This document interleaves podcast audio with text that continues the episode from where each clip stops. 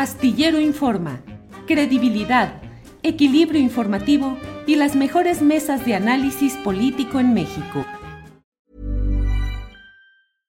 This is Paige, the co-host of Giggly Squad, and I want to tell you about a company that I've been loving, Olive and June. Olive and June gives you everything that you need for a salon quality manicure in one box. And if you break it down, it really comes out to $2 a manicure, which is absolutely insane. It's also so easy to get salon worthy nails at home with Olive and June. The difference between how your nails used to look when you did them yourself and now with the Manny system is a complete game changer. The best thing about Olive and June too is it's a quick dry, dries in about one minute, lasts for five days, and full coverage in up to one to two coats. Visit oliveandjune.com slash perfect Manny 20 for 20% off your first system. That's oliveandjune.com slash perfect Manny 20 for 20% off your first system system.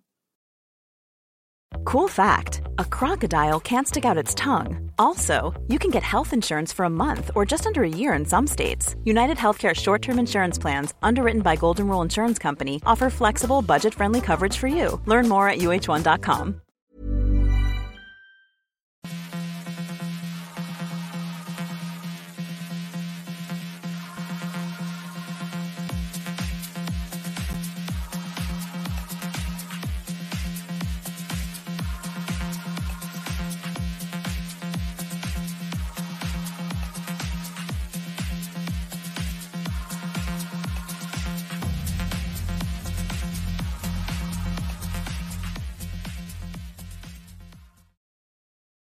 Hola, ¿cómo están? Muy, muy buenas tardes. Me da mucho gusto saludarlos en este miércoles. Ya se acerca más la Nochebuena y la Navidad para aquellos que festejan estas fechas. Y recordarles que Julio, nuestro querido Julio Sillero, está de vacaciones y yo los estoy acompañando por acá con muchísima información. Tenemos muchísimas cosas que compartir con ustedes. Hoy algo de lo más relevante eh, se dio a conocer que México no va a romper relaciones con Perú a pesar de la expulsión del eh, embajador eh, en Lima, eh, hoy el presidente López Obrador eh, pues, condenó esta decisión del gobierno de Perú de expulsar al embajador mexicano, lamentó la represión y que pues no se haya optado por el diálogo en esta crisis. Vamos a escuchar qué fue lo que dijo.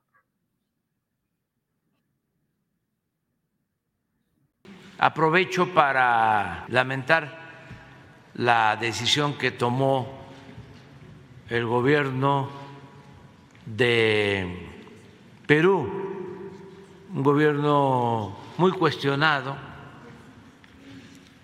en su conjunto por su proceder, sobre todo por eh, optar por la represión y no buscar a el conflicto de Perú una salida mediante el diálogo y con el método democrático de convocar a elecciones lo más pronto posible para eh, evitar que haya una situación de inestabilidad política. Sabemos distinguir muy bien entre lo que es el pueblo de Perú, que es un pueblo hermano, y la actitud de la llamada clase política, de los grupos de poder económico y político del Perú, que son los que han mantenido esta crisis en ese país por sus ambiciones personales, por sus intereses económicos. Bueno, y vamos a hablar de esto un poco más adelante también en la, en la mesa, por supuesto, de periodistas. Y tenemos mucha información sobre el caso de Israel Vallarta. Ayer ya daba un posicionamiento en la Fiscalía General de la República, un comunicado y que también salió a desmentir la propia Defensoría Pública. Así que todo este tema vamos a estarlo comentando en unos minutos más, porque incluso la esposa de Israel Vallarta nos está alertando del estado de salud, que pues el fin de semana ya tenía información de que está perfectamente bien y que pues en estos momentos le están notificando que tiene una eh, bronquitis aguda. Así que vamos a ver qué es lo que nos dice también sobre este tema.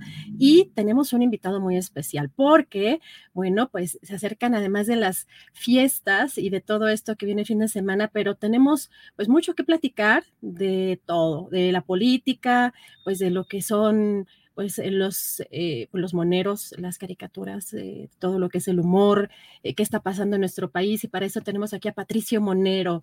¿Cómo estás, Patricio? Muy buenas tardes. Muy bien, Adriana. Con mucho gusto de platicar contigo. Y pues listo. Por cierto, ¿por qué te vestiste toda de negro? ¿A poco viste la serie esta de Netflix, la de Wednesday?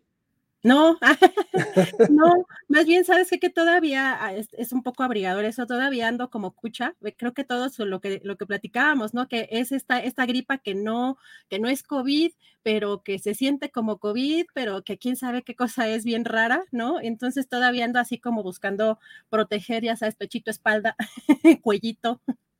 Fíjate que yo también fui a, fui a la feria del libro de Culiacán, la Feria Internacional del Libro de Culiacán, y, me sorprendió que hacía mucho frío allá. O sea, yo iba preparado para el calor, hacía muchísimo frío. Hacía muchísimo frío al, transbordar en la Ciudad de México y también algo me agarró. Pero creo que fue faringitis más que otra cosa. Pero sí, todo el mundo andamos enfermos.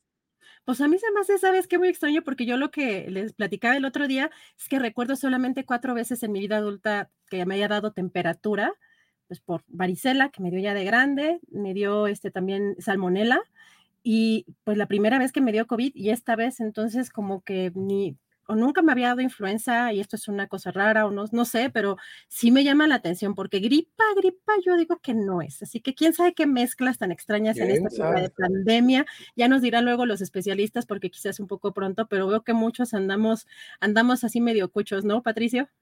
Sí, y además como antes, antes, eh, en estos días, en estos años de pandemia, que todos andábamos con cubrebocas, nunca nos enfermamos de gripa ni nada. Y ahora que ya nadie usa cubrebocas, este, ya otra vez nos estamos enfermando de todo. Así es que bueno, es una cosa por otra. Ah, eso sí, pero Patricia, a ver, cuéntanos de lo que nos quieras platicar, puede ser de tus libros, qué estás haciendo, qué vas a hacer o cómo ves la política, porque parece que en estas épocas la agenda pues nacional bajaba, ¿no? tradicionalmente, pero vemos que está bien calientito por todos lados, así que ¿de qué te gustaría platicar con nosotros? Pues yo estoy puesto para platicar de todo. Además, como soy monero multiusos, porque hago cartón diario, ¿no? Cartón editorial político también, este, ahora estoy haciendo un podcast, acabo de tener un podcast con Trino sobre el Mundial, que estuvo muy divertido. Ah, qué padre. Y estoy haciendo mis libros, estoy trabajando en esta serie que ya conoces, la de México antes de ser México, que por cierto ahora en febrero sale el tomo 3, estoy muy contento. Y estoy escribiendo, estoy terminando mi segunda novela. Esta fue la primera que ya, eh, que ya conocen, aunque creo que no la presenté con ustedes, que salió ahora a principios de año Estoy terminando la segunda y, pues espero estar entregando la editorial por ahí de febrero, marzo del año próximo. Le hacemos el comercial estoy ocupado. Para, Navidad, ¿no? Para el regalo de Navidad, aquí pásele, pásele. no venía preparado, pero pues sí. Además tiene colores navideños, mira. Ah, exactamente, así que bueno, aproveche. Y, y, además que es la primera y va a salir pronto la otra. Exactamente. Ah, perfecto. Oye, pues, ¿qué te parece, Patricio? Eh, si, si, empezamos, porque este programa también pues tiene mucho de política y pues lo que estamos viendo en este escenario y sobre todo cómo se está mm, configurando, cómo ves cómo se está configurando el camino hacia el 2024, tanto en la oposición y pues en Morena, que ayer lo que estuvimos viendo en esta reunión con legisladores fue que de alguna manera el presidente pues los instó a, aceptar la encuesta y, a que todos estuvieran de acuerdo en esta reunión a cerrar filas en torno a las tres corcholatas con la ausencia de, Ricardo Monreal. Así que, ¿cómo, ¿cómo, ves cómo pinta el 2024, Patricio? Pues mira, eh, yo creo que la cosa está muy cantada, no le veo grandes sorpresas. Hay tres corcholatas, de, la, de, las cuales una de ellas es corcholatita, Dan Augusto, pues ni pinta. Yo, yo tengo una, una teoría de por qué está ahí, ahorita se las, nunca se la he dicho a nadie, pero se las voy a, contar ahorita, que es que la cosa está entre Claudia Sheinbaum y Marcelo Ebrard. Particularmente pienso que Claudia Sheinbaum ya se, la llevó de calle, porque además ella es la, la candidata del presidente, eh, porque además se apoderaron ¿no? Del aparato de Morena, o sea, eh, su gente tiene el control del aparato de Morena. Eh, y además, pues es mucho más conocida, más activa eh, en el país que Marcelo Ebrard, que él está mucho en las cuestiones internacionales, pero no tiene tanta presencia como lo está teniendo Claudia Sheinbaum. Ahora, entonces yo estoy seguro que la candidata va a ser Claudia Sheinbaum y esa es mi teoría, que no se le ha oído a nadie más, es una exclusiva para, para ustedes. Yo creo que Adán Augusto está ahí como precandidato para validar una vez que la famosa encuesta, que ya sabemos cómo se hacen las encuestas, le dé el triunfo a Claudia Sheinbaum, este, cuando Marcelo quiera ponerse al, tiro, así como ahora pasó en, en, Coahuila, Adán Augusto va a decir, no, yo estoy de acuerdo, todo estuvo perfecto, y entonces pues ya como, ¿cómo la va a hacer de jamón Marcelo Ebrard? No creo que pueda. Este, entonces, yo creo que va a ser Claudia Sheinbaum. Ahora, tiene la gran ventaja en que en la oposición no hay nada, es un páramo desierto, no, este, no tengo idea qué van a hacer, no tengo idea quién van a poner de candidato o candidata. Es algo espeluznante. la, oposición, pues es el PRI, el viejo PAN, este, lo que queda del PRD, que es absolutamente ridículo. Entonces, si sumas tres ceros, pues la suma es cero. Entonces, creo que no tienen la menor posibilidad de nada. Así es que yo ya doy por hecho que la próxima presidenta es Claudia Sheinbaum. No sé si soy claro en mi respuesta. Claro, claro, pero lo que yo he dicho, eh, Patricia, es que nos van a, o sea, si la oposición es inteligente, yo sé que tenemos todas nuestras dudas, ¿no? Pero eh, porque también veo que en este liderazgo, como Julio menciona también a Claudio X González como en, esta clase de gerencia, ¿no? Claudio X Gonzalista, eh, que eh, pues no es muy brillante en su, pues en su retórica, no sabemos muy bien ni siquiera cuáles son las ideas propias, porque vemos que es un repositorio de pronto de diferentes personajes de oposición, pero si fuera inteligente, yo digo que en algún momento lo van a descubrir o contratarán a alguien y nos pondrán a decidir entre Morena y Morena. Y, lo que mencionas de pues, los desencantados de las propias encuestas y que tenemos por ahí también a otros personajes volando y que no están incorporados eh, pues en el corcholataje eh, pues López Obradorista como el propio Monreal y, e incluso el diputado Gerardo Fernández Noroña. Y también en algún momento se mencionó a Tatiana Cloutier que ella ya dice que pues definitivamente está con, con la cuarta transformación pero que se pasó del lado de la porra. Y por eso le preguntaba yo eh, pues ayer si habían pues, le habían coqueteado, ¿no? En la oposición para ver si, eh, pues como en el caso de Ricardo Monreal, podría darse ese escenario, aunque en el caso de Ricardo Monreal parece que ya no es tan factible o que ya no le están haciendo ojitos, pero ¿no ves tú que pues pueda pasar eh, alguna circunstancia de esta naturaleza que nos, nos eh, pongan a, elegir entre pues personajes de propio, surgidos del propio movimiento de Morena? Mira, en este momento yo creo que la única persona que votaría por Ricardo Monreal es Gibran. Creo que tendría un voto en el país. Después, este, Noroña. ¿Tú te imaginas a Fernández Noroña de candidato del PAN?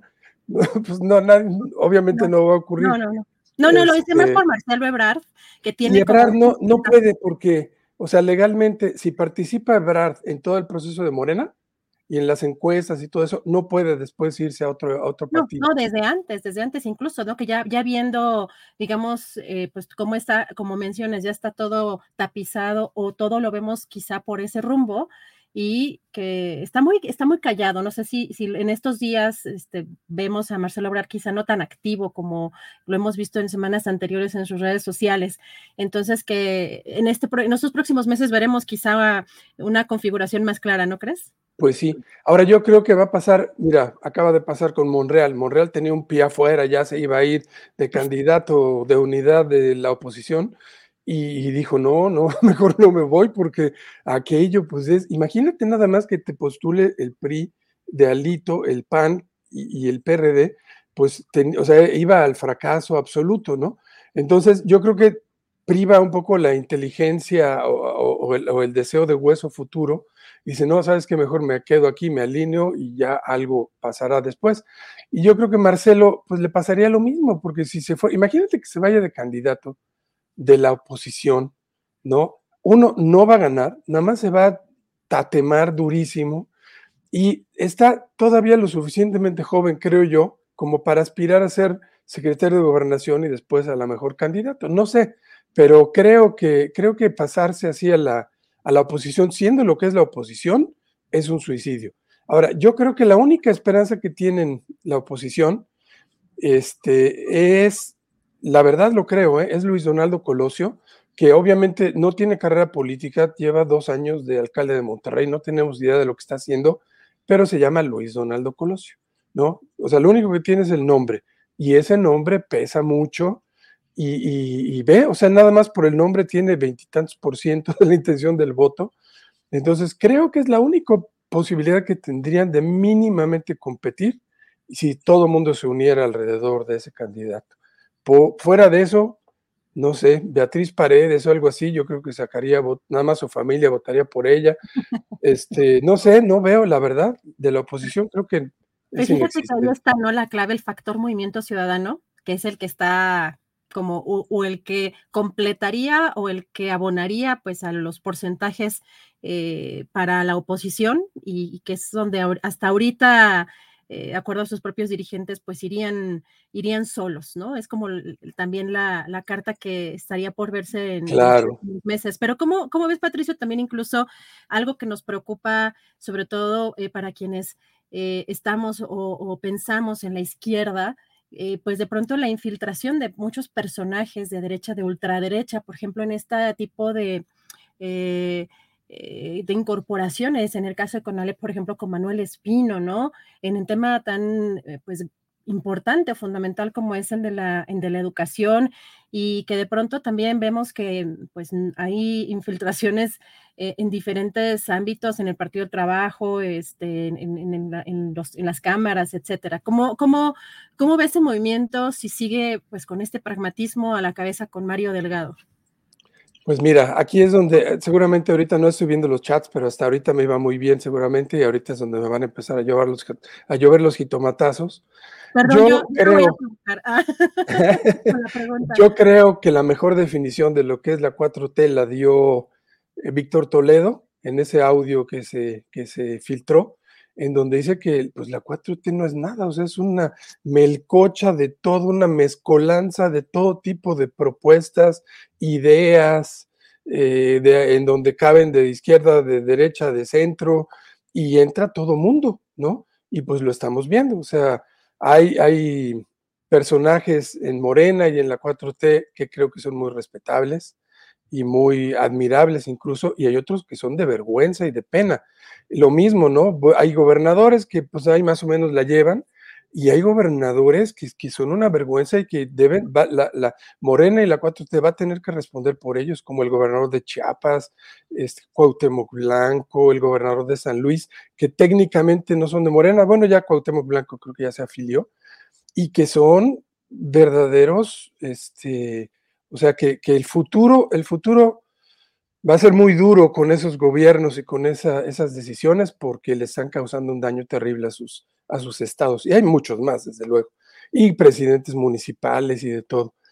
Y mira, yo siento que, y aquí vengan los jitomatazos todavía más duro, yo creo que la Morena no, eh, no se perredizó tanto como se está priizando.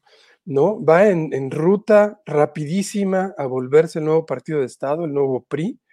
Este, y, las personas que se están incorporando, los embajadores que estamos mandando a otros países, estos, estos exgobernadores priistas vergonzantes, es realmente penoso. Ahora, yo siento obviamente que, se han hecho cosas muy buenas, que, que se han hecho cosas muy positivas, que López Obrador creo que es un gran político, creo que es un gran estadista, y, en el sentido no de que sea todo lo que hace está haciendo bien y es perfecto y qué maravilla, sino en el sentido de que conoce el Estado mexicano, conoce todos los mecanismos y, por eso el país se ha mantenido bastante estable, la economía, la política, a diferencia de otros países en América Latina que han pasado por procesos más o menos similares. Y creo que eso está bien. Este, creo que se han dado apoyos muy importantes a población muy lastimada, como son los adultos mayores, los jóvenes, y creo que eso es lo que tiene a, López Obrador en tan altos niveles de aprobación, porque son cosas muy importantes que, que la oposición no, no sabe ver, no entiende porque no se mueve en esos estratos y no, no dimensiona la importancia de esos apoyos. Este, creo que es algo muy bueno, toda la política social, incluso algo que ha sido muy criticado, que es la cuestión de la salud, ahora con la pandemia, ¿no? Este, creo que, que, ha funcionado bien con todo y, el, y, las limitaciones y las dificultades que enfrenta estos asuntos, ¿no? Pero siento que, eh, que, que políticamente no, no, no pinta bien la cosa, porque finalmente, ¿qué es lo que pasa siempre? ¿No? En este tipo de movimientos, los que se quedan hasta el final son los que quieren algo, los que quieren hueso y los que quieren negocio, y son los que aguantan todo y los que hacen de todo para quedarse finalmente con el aparato, y creo que lo están logrando. Y lo vemos a niveles de los estados, lo vemos a niveles de los municipios, y lo vemos, lo estamos viendo a nivel federal. Y creo que con el paso del tiempo, pues esto se va agravando, ¿no? Este, eh, pues sí, eso es, eso es lo, que, lo que veo. Y, efectivamente creo que hay personajes verdaderamente impresentables, ¿no? Que, que, ahí están. Es más, mira, nada más te digo una cosa. El fiscal general de la República. Es increíble que a estas alturas siga como fiscal, ¿no? No ha pasado nada, no se ha investigado a nadie, no se ha resuelto nada. Y lo poco que se ha resuelto o se iba a resolver, que es lo de Ayotzinapa, le dieron un frenón tremendo gracias al, fiscal general de la República, apoyado por el presidente. Entonces, pues, no, yo no entiendo esas cosas, no sé si tú las entiendes, pero... Ni lo de Ignacio Valle, o sea, le, parece que le, diseñaron nuevamente una conazupa para volver a hacer lo mismo. Como si no supieran quién era. Sí, sí, sí, sí, o sea, perfectamente, eh, y, hay quienes de alguna manera vivimos de cerca como esas situaciones en, esas épocas, así que... De la leche radioactiva y demás. Exacto, era exactamente, ¿te acuerdas? La leche Betty, ¿no? Era la leche... Exacto. Eh, vivimos de cerca como esa, esa etapa y sabemos cuando llegó así como que le diseñaron nuevamente para que volviera a ser de las suyas. Sorpresa, ¿no? Se llevaron hasta los apagadores. Sí, no, increíble eh, lo que está pasando con muchos personajes, desde la propia Ana Gabriela Guevara, las este, San Juana Martínez. Oye, exacto, lo del, lo del Notimex, o sea, ¿cómo puede ser? Sí, hay, cosas que no, pero bueno, ya nos van a echar aquí los jitomatazos, pero ya, estoy acostumbrado. un poco de, pregunta. Eh, ¿Cómo ves en esto eh, que está sucediendo con lo del atentado a Ciro Gómez Leiva?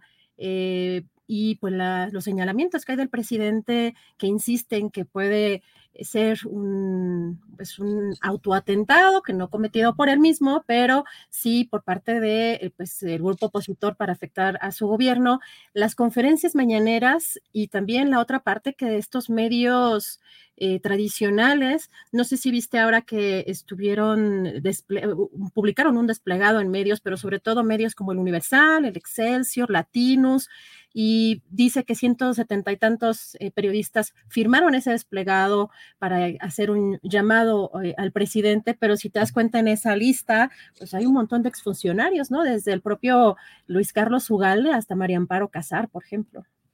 Fíjate que, eh, esa pregunta es interesante. Yo creo que a cuatro años de distancia y viendo lo que ha pasado en otros países de América Latina, lo que acaba de pasar en Perú, lo que ha pasado en Argentina, lo que pasó en Bolivia, lo que pasó en Brasil, etcétera, creo que podemos apreciar ya la, increíble importancia que tiene la conferencia mañanera, porque es lo que ha permitido el, el contrarrestar el poder de esos medios corporativos que son, que no tienen piedad y que no tienen la más mínima ética periodística y que pues son eh, medios que están al servicio de, intereses económicos muy fuertes, ¿no?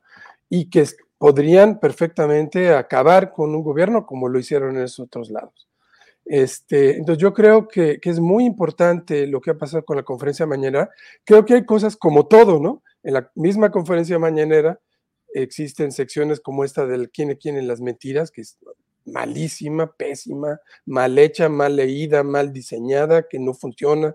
Mal actuada. También mal actuada, que no, no entiendo por qué no ponen a alguien más a que hagas algo así y que lo haga bien. Pero bueno, fuera de eso, creo que ha sido una, es una genialidad la famosa conferencia mañanera, que, que es lo que mantiene a, a, este gobierno con la capacidad de responder ante todo esto, incluso de de, barrer a los medios corporativos en cuanto a la opinión pública, ¿no? Al dominio, al manejo de la opinión pública.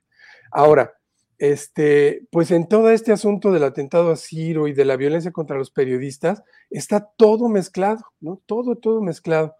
Porque el atentado a Ciro creo que es muy grave y creo que se debe condenar sin absolutamente ninguna, ninguna reserva. sin, medias tintas. Creo que es terrible. Y que al mismo tiempo, creo que en todo mundo ha privado la irresponsabilidad, ¿no? O sea, el presidente ya especulando que seguramente es para desestabilizar a su gobierno. Los otros especulando que seguramente es el gobierno que quiere matar a sus opositores. O sea, no priva la, racionalidad, la, la, responsabilidad, ¿no? De decir, a ver, vamos a esperarnos, vamos a ver qué pasó y vamos a, a tratar de, a darle tiempo a que las autoridades investiguen y, resuelvan, ¿no? Y que sepamos qué pasa antes de lanzarnos a especular y a echarle más leña al fuego de la, de la, del encono y de, esta disputa absolutamente estéril, ¿no? Este, entonces, pues creo que está ahí todo metido, o sea, un medio periodístico absolutamente podrido, lleno de, de estos personajes que todos conocemos, que no son periodistas, y al mismo tiempo un país en donde priva la violencia contra todos, contra los periodistas, contra los eh, defensores de derechos humanos. Ha habido muchísimos asesinatos de periodistas eh, en toda la República, que la, impunidad es la, priva la impunidad también, no se ha resuelto prácticamente ningún caso. Como decía en alguna de las mesas ayer, los casos que se han resuelto se ha detenido a los asesinos materiales, no a los asesinos intelectuales. Y entonces, eh, bueno, pues en ese ambiente ¿no? En ese ambiente de impunidad absoluta, pues, pues puede pasar todo, ¿no? Pero es lo mismo, o sea, sigue sin funcionar los aparatos de justicia, las fiscalías no sirven para nada de los estados, la Fiscalía General de la República sirve menos que las fiscalías de los estados, y pues si eso no se arregla, pues todo lo demás, pues es caldo de cultivo para que pase lo que pase, ¿no? Puede ser un acto como estos, puede ser sí provocado por por alguien que quiera destabilizar al país, o alguien, no sabes, está lleno de gente con problemas mentales, alguien que oye que hablan mal de estos periodistas y dice, pues entonces yo voy tras de ellos. No tenemos ni idea, ¿no? Entonces creo que por, ahora sí que por el bien de todos, sería bueno que todos le bajaran un poquito. Así es, Patricio. Y, justo además eh, en estas fechas que entramos un poco en la desesperanza con todo lo que está pasando y, sobre todo pues esta violencia y no solamente en contra de los periodistas, sino en general, que es una eh, pues una situación compleja. Eh, pasando o ya cambiando, y para cerrar también esta entrevista, Patricio, cuéntanos. Ah, no, ahora le seguimos. Ahora tres horas, tres horas aquí saquen el mezcal. el mezcal porque estamos enfermos, es el pretexto, ¿no? Mira. Ah, es agua. Eh, se, ve que es agua. no me engañas. No, Patricia, a ver, cuéntanos, ¿qué estás haciendo? Eh, ya nos platicabas un poco de los libros y todo eso, pero eh, para que nos des fechas, eventos, presentaciones, si tienes algo en puerta, digo, ahorita yo sé que son fechas festivas, pero si en estos días hay alguna presentación. Pues mira, ahorita no, pero según mis editores, el tomo 3 de México antes de ser México, que está bien padre, ahorita les cuento un poquito, debe de salir a finales de enero y según lo que me, dijeron, lo presentaremos en la FIL de minería. este tomo 3 abarca el periodo clásico mesoamericano en todo el territorio de lo que era Mesoamérica, con excepción de los mayas y el Golfo de México, que ese será el tomo 4 tomo 4 será dedicado a los mayas en el periodo clásico. Y está padrísimo el libro, es toda la historia de Teotihuacán, que fue la gran potencia del periodo clásico, todo contado al estilo de, de Ríos, que fue, es, el modelo que tomé para hacer estos libros, con monitos, con caricaturas, con chistes, con humor, con mucha información. Y este libro para mí es muy significativo porque fue el último que alcanzó a revisar mi maestro Alfredo López Austin. Este, murió, ya, ya lo había revisado toda la investigación, vio el libro terminado, pero solamente alcanzó a corregir como la tercera parte. Y luego una de sus alumnas, que es eh, la directora del Museo del Templo Mayor, este, ella me ayudó a, revisarlo, a corregirlo, y creo que el libro está muy bonito, muy interesante, muy divertido, y ese sería lo que, lo que voy a estar presentando a principios de año. Y eh, ojalá, ¿no? Yo te digo que por ahí de febrero o marzo espero terminar la, segunda novela, entregarla ya a la editorial, y eso sería lo que estaría yo presentando a mediados de año. Eh, espero, espero que así sea. Hoy, Patricio, pues vamos a estar muy atentos a estos libros. Nos avisas de las fechas y todo para estar aquí ya presentando bien puestos en el programa, pues los dos, ¿no? Los dos libros para que nos cuentes los detalles de cada uno de ellos y las presentaciones, en donde, sobre todo aquí en la Ciudad de México, bueno, que es donde yo puedo ir, ¿verdad? Ah, pero también en otros lados en donde vas a estar presentando si vas a venir para acá, si vas a estar en qué ciudades y todo eso. Ya nos contarás más adelante si te parece bien, Patricio. Claro que sí, con mucho gusto. Yo les tendré informados y pues mando abrazos abrazos, no balazos y que todo, todo vaya muy bien en este fin de año. Muchas gracias, Adriana, y felicidades a todo el equipo de Astillero. Muchas gracias, Patricio. Felices fiestas. Estamos en contacto. Un fuerte abrazo. Gracias, Patricio. Igual, gracias. Gracias a Patricio Monero con esta interesante entrevista. Siempre un placer escuchar eh, pues a nuestros queridos moneros y además eh, pues con estas noticias tan buenas de estos libros que ya vienen en camino, que ya se están cocinando o que están por salir. Vamos a cambiar radicalmente de tema. Hay un tema que me parece muy importante en estas fechas, eh, que es un poco más relajado, pero que de pronto también lo dejamos pasar por alto o se nos hace también un poco común, ¿no? si nosotros en estas fechas comemos de más, subimos de peso, pues es muy común que pues las fiestas, las posadas, pero ¿qué pasa también con nuestras mascotas? Nos hacen ojitos de pronto porque estamos cocinando, porque estamos comiendo cosas y somos de los que les damos de comer pues lo que estamos comiendo, pues parece que las mascotas que creen que también suben de peso en esta época, pero incluso hay alimentos que pueden ser venenosos para perros, para gatos. Y pues vamos a platicar en estos momentos con el doctor Fausto Reyes, él es director de Desarrollo Institucional, Comunicación y Educación del Hospital Veterinario UNAM Banfield y está por aquí con nosotros. Doctor, ¿cómo está? Muy buenas tardes. Gracias, Ana. Muy bien, muchísimas gracias. Muy buenas tardes pues aquí molestándolo, doctor, porque vemos esta información y de pronto, pues nuestras mascotas sufren las consecuencias de nuestros propios, de nuestro propio sobrepeso o el incremento de peso en estas fechas. Cuéntanos un poquito de esto. Sí, generalmente algo que tenemos que reconocer es que nuestras mascotas, nuestros animales de compañía son reflejo de como nosotros. Y si lamentablemente estamos catalogados como una sociedad que está en sobrepeso u obesidad, con las enfermedades asociadas a estas, lamentablemente nuestras mascotas también sufren este mismo tipo de procesos. ¿Por qué? Porque es muy común, y bien lo mencionaste, estoy comiendo, se saca mi mascota, me pone unos ojos que no puedo evitar que me lo esté poniendo y le voy a dar probaditas poco a poco, ¿no? Entonces, eso automáticamente va a hacer que puedan subir de peso. Pero el problema grave también viene con lo que tú mencionas. En estas épocas del año tenemos acceso a otro tipo de productos o alimentos que pueden llegar a ser tóxicos para ellos. Y no solamente alimentos, eso también hay que tomarlo en consideración. Dentro de los alimentos que debemos tener mucho cuidado con ellos son chocolates, frutos secos, principalmente no es de macadamia, pero tratamos de evitar todos los frutos secos. Y por ejemplo, puedes ver atrás de mí, tengo adornado con unas flores de Nochebuena. Las flores de Nochebuena son tóxicas para gatos y para perros, y algunas plantas que también tenemos de ornato que pueden ser altamente tóxicas e incluso ser mortales para nuestras mascotas.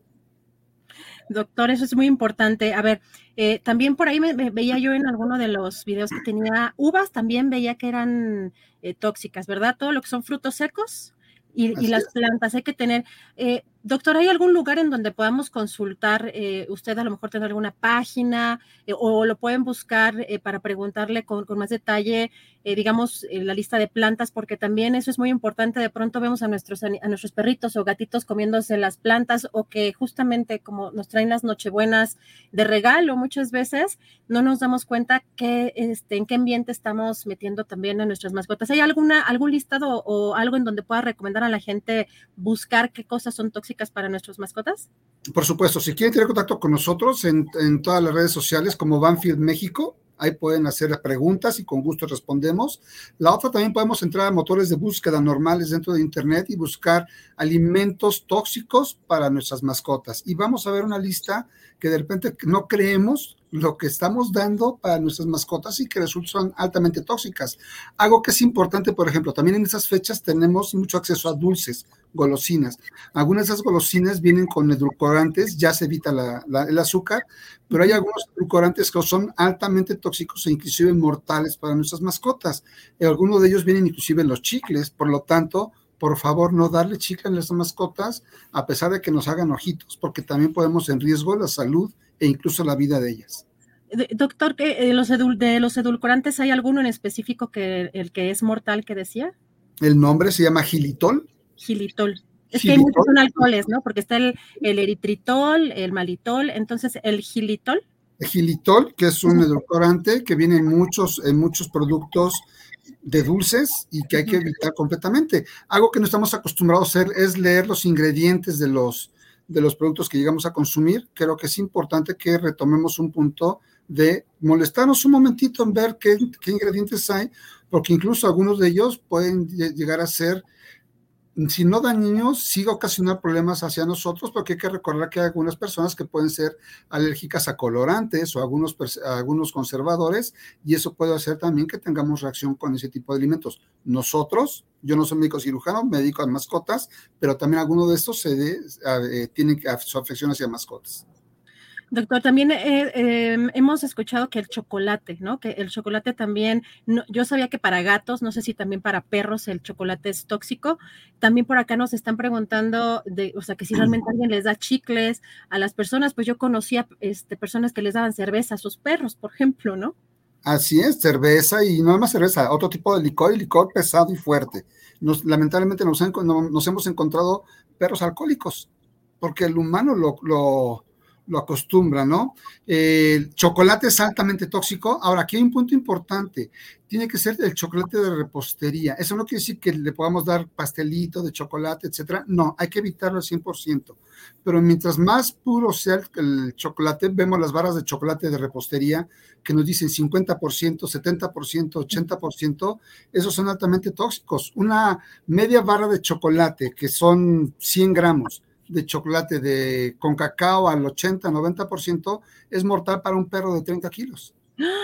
Uy, y esto está impresionante. Y es que sí hay algunos que, como dicen, nos hacen caritas, ¿no? Y muchas veces que no, pues no medimos las consecuencias y pues con tal de que no nos estén, este, pues siguiendo, chillando, ladrando, pues es como muy fácil aventarle la comida o, ponerle eh, en su plato algo, pues algo distinto, sobre todo lo que está acostumbrado eh, a recibir. Y, doctor, nada más aprovechando ya para finalizar la entrevista, eh, pues también en esta época, pues suelen regalarse literalmente a las mascotas como regalo.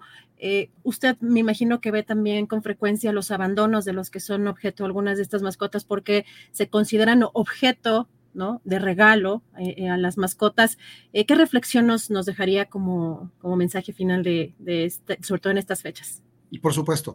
Aquí lo primero es, uno, no todos tenemos capacidad de poder tener animales de compañía. Es algo que tenemos que entender. Más del 50% de perros y gatos que se tienen dentro de casa se tienen por costumbre, no porque sepamos tenerlos.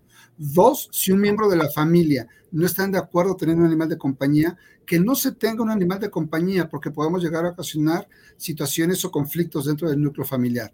Tres, contestar cinco preguntas que son vitales. ¿Para qué lo quiero? ¿Cuánto tiempo le voy a dedicar? ¿Qué espacio tengo? ¿Cuánto voy a gastar? ¿Y quién va a convivir con este ejemplar?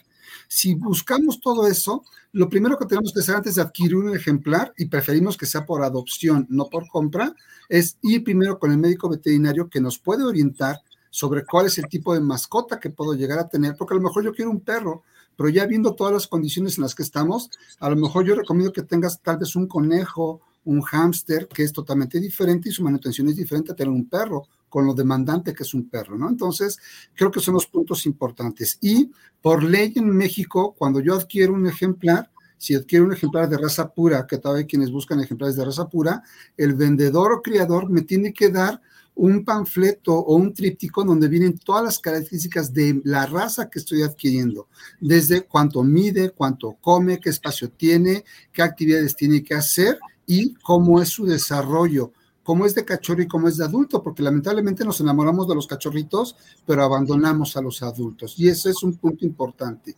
Y el otro es el compromiso que hacemos de tener un ejemplar con nosotros por lo menos de 10 a 20 años. Y eso es algo que tenemos que pensar muy bien. Y no se puede decir que yo adulto le regalo a un menor de edad un cachorro para que se haga responsable. Ese es el error más grande que podemos cometer. El responsable es el adulto y nosotros como adultos vamos a educar a los menores a cómo ser responsables tratando bien la vida de un ser que depende de nosotros. Perfectas recomendaciones, doctor Fausto Reyes. Pues le agradecemos mucho la posibilidad de platicar con usted. Muy interesante todo lo que plantea y además, y fundamental en estas fechas, que pues, eh, pues nos volcamos tanto en los alimentos, nos descuidamos a veces a las mascotas o también regalamos mascotas sin saber que detrás hay una gran responsabilidad y a los tres meses pues ya están buscando regalarlos o ya los abandonaron en la calle. Así que, doctor, le agradezco mucho la oportunidad de platicar con usted. Si tiene algún comentario final para cerrar la entrevista. No, muchísimas gracias a ustedes, Daría, muchísimas gracias, muchas felicidades a quienes están con nosotros y muchas felicidades. Muchas gracias, doctor Fausto Reyes, médico veterinario. Gracias por esta entrevista. Seguimos en contacto.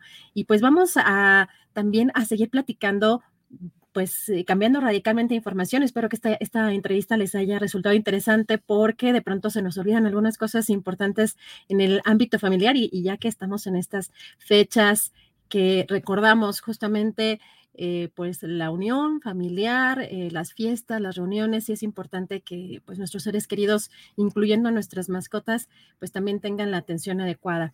Cambiamos nuevamente de tema, eh, ya platicábamos sobre el tema de Perú, de lo que está sucediendo con el embajador de México allá, también el propio presidente y en la conferencia mañanera se dio información que todavía permanece allá, acompañó el embajador de México en Perú a la familia de eh, Pedro Castillo al, eh, al vuelo y él todavía se encuentra ya resolviendo algunos asuntos. Y lo que vemos eh, también y que se dio a conocer el canciller Marcelo Ebrard en Twitter justamente informó de este arribo del embajador de Perú a territorio mexicano, bueno, aquí estamos viendo ya eh, este tweet donde dice la familia, perdón, la familia eh, de Pedro Castillo ya está en la Ciudad de México. Nuestro país ha honrado su tradición de asilo. Reconozco al embajador Pablo Monroy la eficacia de sus gestiones en circunstancias eh, complejas. Bueno, y también el secretario Adán Augusto hoy en la conferencia mañanera informó sobre el uso eh, que gobiernos anteriores hicieron del artículo 33 constitucional en gobiernos pasados para expulsar extranjeros de nuestro territorio. Vamos a escuchar qué fue lo que dijo. El artículo 33 constitucional, eh, específicamente el párrafo segundo, ha sido una herramienta que ha sido utilizada con total discrecionalidad para coartar la libertad de expresión o de manifestación de las personas extranjeras que se encuentran en territorio nacional, ha sido, como decimos, utilizada con total discrecionalidad para eh, deportar o expulsar en el pasado, sobre todo a profesores, a investigadores. Eh, hay el antecedente de un embajador que fue declarado persona non grata y tuvo que salir del país. Se utilizaba al Instituto Nacional de Migración para expulsar del país a los extranjeros que habían manifestado eh, alguna opinión de carácter eh, política, sobre todo, o alguna posición en asuntos sociales. Se utilizó en el caso de un cantante, Manu Chao, que eh, había hecho algunas expresiones sobre el caso Atenco, fue declarado persona non grata y tuvo que salir del país. Un embajador norcoreano también que había hecho una manifestación respecto a que apoyaba las pruebas nucleares en su país, fue declarado persona non grata y se le dieron 72 horas para salir del país. Lo que nosotros vamos a hacer, porque así nos lo instruyó el señor presidente, eh, la Constitución obliga a que se haga una, una ley reglamentaria del artículo 33 constitucional. Esa iniciativa se presentó desde hace cinco años en el Senado de la República, fue aprobada y actualmente se encuentra en la Cámara de Diputados. Bueno, y en otro de los temas muy relevantes que ayer por la tarde y por la noche, pues eh, eh, dieron mucho de qué hablar sobre todo en las redes sociales estábamos viendo las reacciones. Hoy la Fiscalía, ayer, eh, la Fiscalía General de la República, después de que el presidente dijera que en el tema de Israel Vallarta era una chicanada lo que se estaba haciendo desde el Poder Judicial, la Fiscalía General de la República emitió un comunicado donde acusa... Eh, eh, a la donde señala a la Israel Vallarta, bueno, que Israel Vallarta fue captado en flagrancia y responsabiliza al juez por la temporalidad del proceso. En este comunicado, dice, en el caso del ciudadano Israel B, esta persona se encuentra procesada ante la autoridad judicial federal por seis casos de secuestro que son independientes uno del otro, siendo el sexto de ellos en el que se le encontró en plena flagrancia delictiva, ya que los seis casos de referencia ocurrieron en circunstancias, en modo, tiempo y lugar diferentes y con distintas eh, víctimas.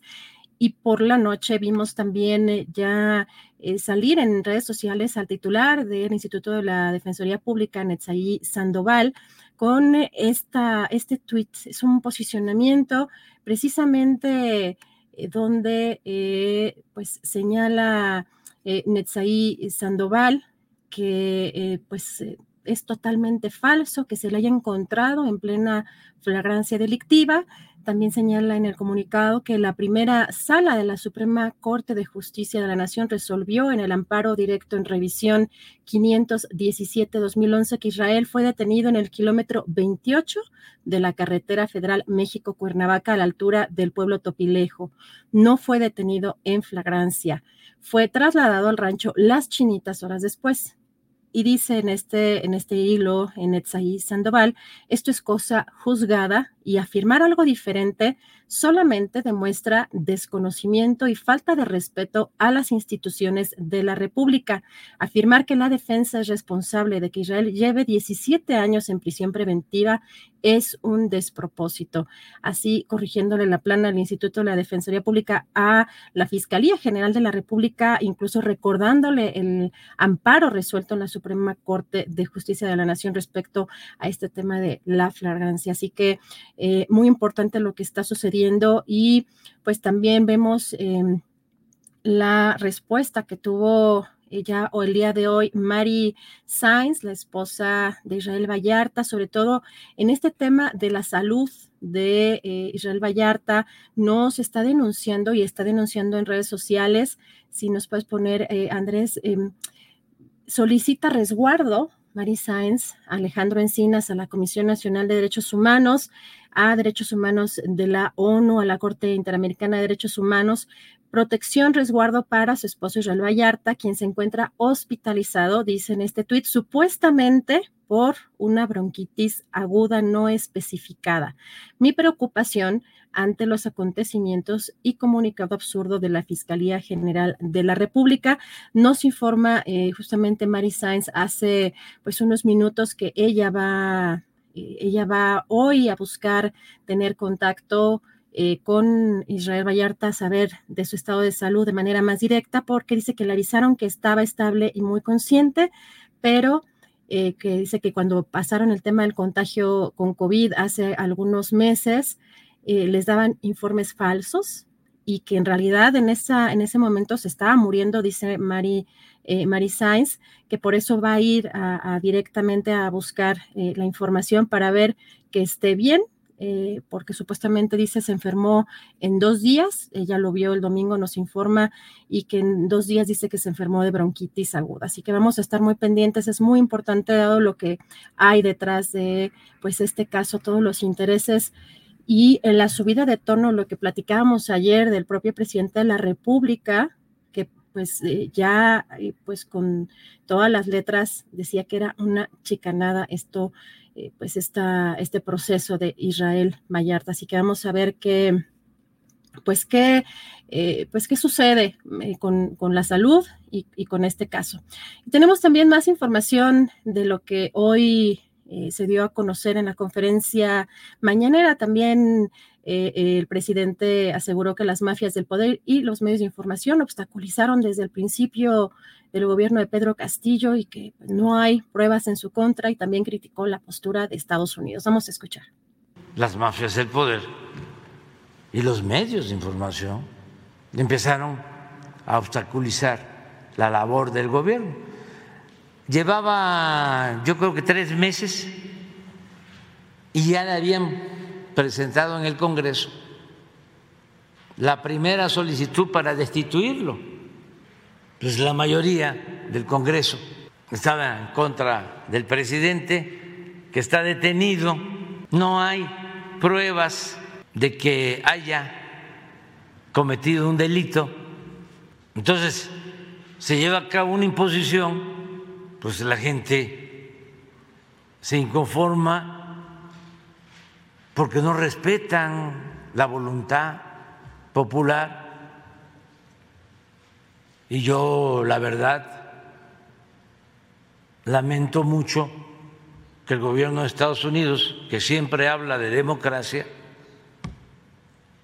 en este caso, en vez de pedir que se respetara la voluntad del pueblo, que se respetara al presidente electo de manera democrática, lo que hacen es que avalan toda la maniobra truculenta para destituir al presidente. ¿Cómo salir de una situación así? Pues no hay más que el método democrático. Bueno, y sobre el caso de Ciro Gómez Leiva, hoy el presidente aseguró que no se atrevería a mandar, a mandar a matar a nadie. Vamos a escuchar. Nosotros vamos a seguir siempre pendientes de proteger a todos los ciudadanos y a los periodistas y a los opositores. La gran diferencia, la diferencia más importante, es que el Estado ya no es el que viola los derechos humanos como era antes. Yo no sería capaz, no me atrevo a mandar a matar a nadie.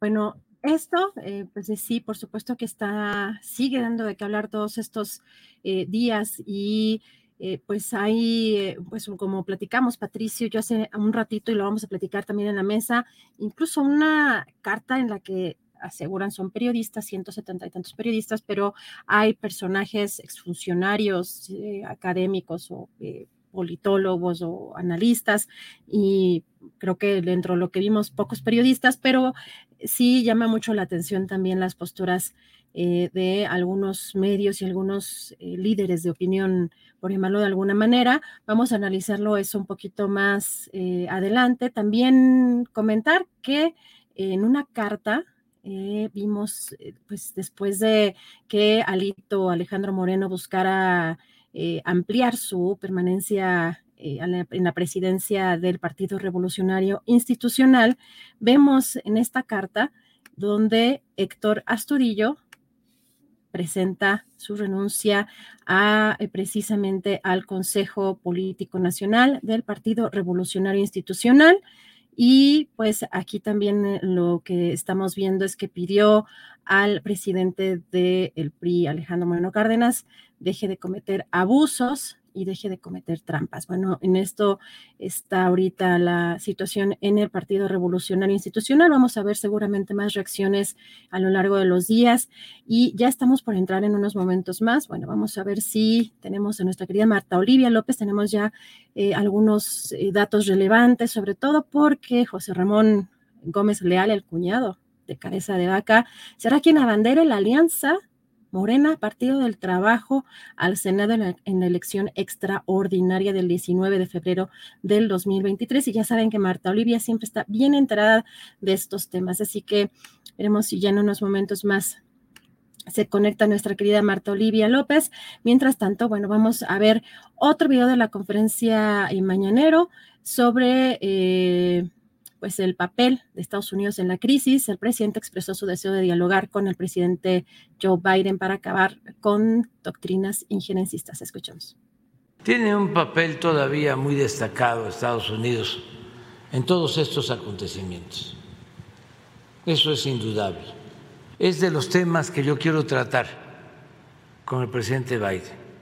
Ver la forma de iniciar una etapa nueva en la relación de los países, de los pueblos del continente americano.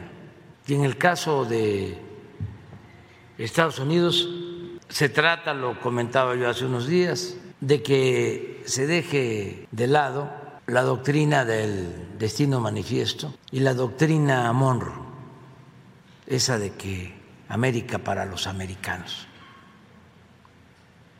que la impusieron durante mucho tiempo y sigue todavía vigente con menor intensidad.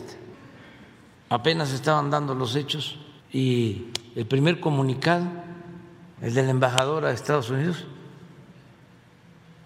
ya reconociendo la decisión del Congreso. Y en los momentos de más confrontación, de represiones, va al Palacio en el Perú a ver a la presidenta de expresar su apoyo. Eso es completamente eh, injerencista. Bueno, y ayer durante la reunión con legisladores federales de Morena y partidos de coalición, el presidente López Obrador recalcó la importancia del Estado laico para México en su constitución. Vamos a escuchar. México tiene un Estado laico como muy pocos países en el mundo. Y eso surge en ese movimiento de reforma. Y hemos eh, sabido eh, convivir con el laicismo, porque también el laicismo implica libertad religiosa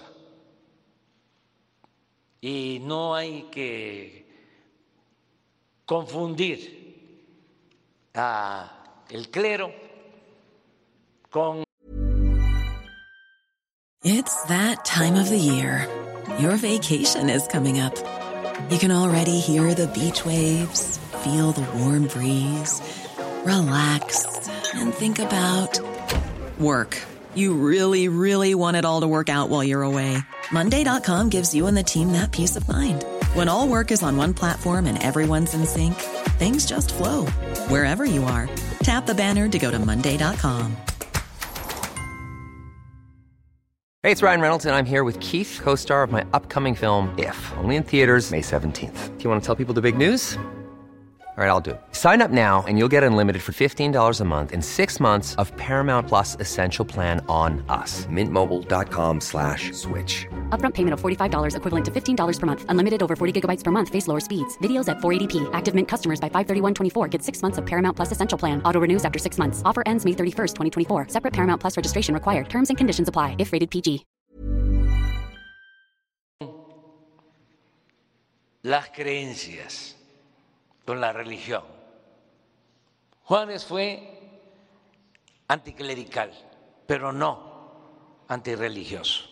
Y así hemos actuado nosotros, en un país en donde eh, la inmensa mayoría es católica y respetamos esa religión como respetamos otras religiones y como respetamos a los libres pensadores. Eso es Estado laico. Bueno, y como vimos en ese evento, pues fue un desfile de corcholatas. Estuvo el canciller, bueno, el secretario de Relaciones Exteriores, Marcelo Ebrard, eh, Adán Augusto eh, López, también eh, la jefa de gobierno, Claudia Sheinbaum, y algo que también llamó la atención es que el presidente instó a todos los presentes a aceptar las encuestas. Vamos a escuchar qué fue lo que pasó. A irle midiendo. Vamos a apoyar al que gane la encuesta, sea quien sea.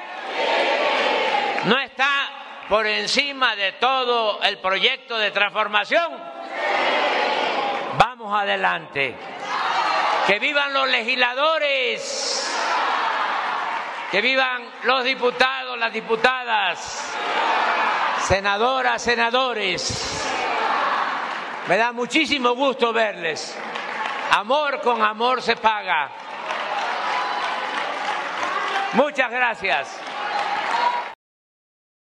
Bueno, así el presidente para pues llamar a la unidad de alguna manera en torno a las encuestas ayer en este evento y que vamos a platicar en un ratito también más sobre lo que pasó aquí. Y agradecer mucho los comentarios. Vamos a, a dar paso antes de la mesa y antes de mandar un pequeño corte comercial. Recuerden que si están buscando un regalo original, también tenemos aquí la tienda Astillero. Eh, nos pueden ayudar mucho también adquiriendo los productos de este proyecto periodístico que hacemos con tanto amor para ustedes. Vamos a leer algunas cosas por acá. A ver, eh, no puede México y quiere dar consejos internacionales. Buenas tardes, Julio, a todo tu equipo. Saludos desde La Paz, Baja California Sur. Tarde, pero sin sueño. Aquí ya escuchando tu excelente programa. Muchas gracias a Malerena Gómez Rojo. Eh, eh, ¿Cuántas mañaneras necesitará para bajar la luz? No es la indignación, es el peso político para atacar al gobierno de la 4T, dice Roberto ALR. Sergio Estrada, Andrés Manuel lo van a traicionar desde adentro, desde dentro. La Agenda 2030 garantiza la impunidad hasta sus nietos, dinero de los traidores. Carlos Arturo, respetamos a los libres pensadores como Leiva, como Aristegui. Eh, a ver, por acá. Adriana, de repente se va el sonido. ¿Será que necesitas hablar más fuerte? No sé si a todos les está pasando. Mm, no me han reportado nada, pero si, si hay algún tema con el audio, síganme escribiendo. Violet eh, Raven, saludos Adriana, gracias por tomar la estafeta del programa. Al contrario, gracias por estar aquí acompañándonos. Ya estamos a unos segunditos de iniciar con esta mesa. ¿Les parece si vamos a un pequeño corte comercial y vamos a regresar ya listísimos por acá algunos de nuestros compañeros? Vamos a un corte y regresamos.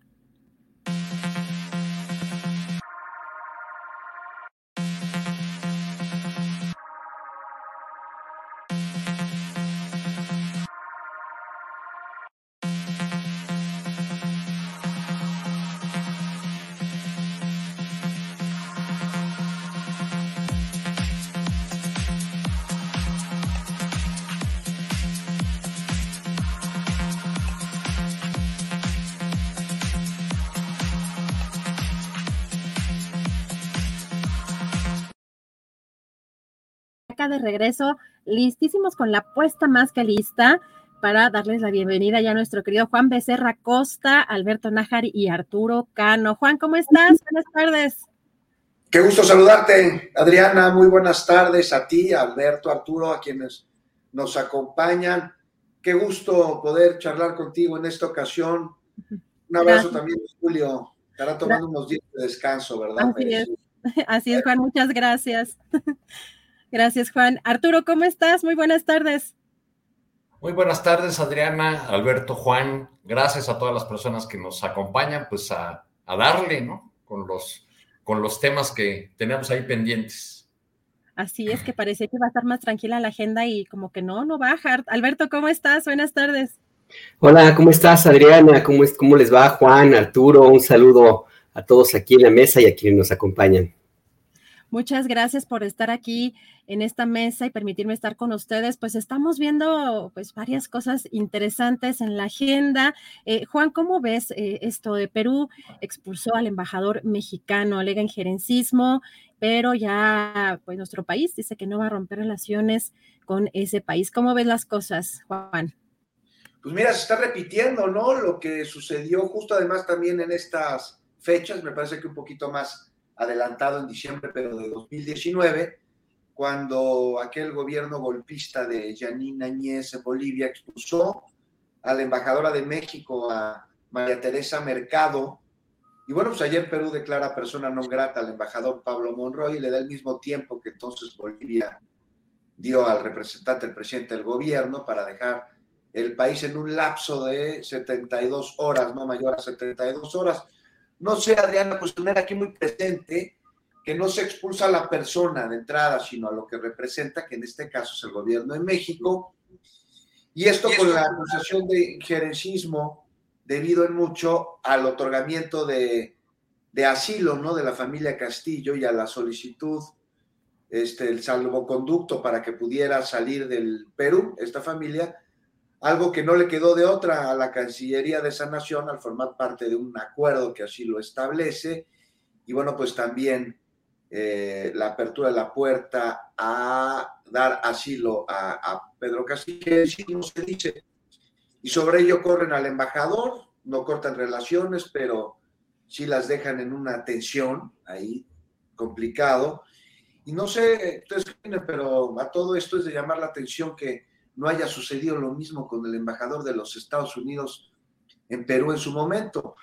Este, mira, dio un comunicado en el que condenó que se hubiese disuelto el Congreso peruano aquella mañana fatídica allá en Lima, cuando Castillo así lo planteó, y más allá de otra cosa, de si se tiene o no razón o de qué lado está dentro de una pugna interna en un país que no es el suyo, pues estamos hablando de intromisión clara, de injerencismo, pero bueno, en fin, a ellos no, no les dijeron nada. Ahora, lamentable ver que personas que son descendientes de exiliados republicanos aquí en México repudien el asilo que se le da a la familia de Castillo, a su esposa, a sus pequeños. Ese, pues caray, que falta no solo de memoria, sino de sentido común, de congruencia. Ahora resulta que los derechos además son selectivos o exclusivos de un sector, hablando de discriminación pura. No sé, sus ancestros deben estar bastante avergonzados, los republicanos, nada aprendieron de los niños de Morelia a los que México les abrió la puerta. Y el asilo, pues es por cuestiones humanitarias, y México tiene una larga tradición en ello, si no, pregúntenle a Rigoberta Menchú, o recordemos a Luis Buñuel, a, a José Martí, también al Shah de Irán, a Evo, a quien se le salvó incluso la vida, a Remedios Varo. Toda persona tiene derecho a buscar y a recibir asilo, y esto no es una frase ahí de tarjeta de felicitación o de, o de calendario con pensamientos, ¿no? Es lo que señala el párrafo segundo del artículo 11 de la Constitución de nuestro país. Ya para acabar, Adriana, sobre el principio de no intervención, me parece que este no significa que nos hagamos de la vista gorda ante situaciones que requieren de solidaridad a quien por su posición o su postura, su ideología política esté en riesgo, el que sea. O van a decir ahora que el abrir por Veracruz la puerta de nuestro país a los republicanos españoles que aquí llegaron para crear comunidad fue algo injerencista. O sea, de veras, no, más falta eso. Entonces, asilar también a Rigoberta Menchú fue un acto injerencista del entonces gobierno mexicano. Gracias, Juan. Y pues, Arturo, estamos viendo también, pues, de pronto declaraciones en redes sociales y nos puede poner Andrés la de el autor del Come si te vas no sé si la vieron, ¿no? El, autor intelectual del Come si te vas. ¿Cómo ves, Arturo, con lo que está pasando con Perú? Este, no, pues es, una, es una situación muy compleja, muy complicada. Este, me extraña que Castañeda no recuerde el caso de la expulsión de la embajadora en Bolivia. A mí me tocó estar en, Bolivia, enviado por la jornada, después del golpe a, a Evo Morales. Me alojé en mis primeras noches en La Paz en un hotel eh, desde cuyas terrazas se podía ver la Embajada Mexicana. Ahí estaban eh, siempre bajo una fuerte custodia policial, estaban eh, protegidos, asilados, una, una decena de funcionarios del gobierno de Evo Morales, que nunca pudieron dejar la, embajada, pese a las, a las promesas que hubo de los golpistas bolivianos en el sentido de que eh, respondería a la solicitud eh, mexicana de, brindar asilo a estas personas. Incluso hubo enviados del, del, gobierno mexicano, además del personal diplomático destacado en, la capital de Bolivia, eh, pues que, fueron a tratar de, de negociar los términos de la salida de eh, una serie de altos funcionarios del gobierno de Evo Morales. El, el, personaje que más les interesaba a los golpistas bolivianos era Juan Ramón Quintana, un exmilitar que, que tenía la, la, fama de ser el, el, cerebro militar, el cerebro estratégico de, de Evo Morales.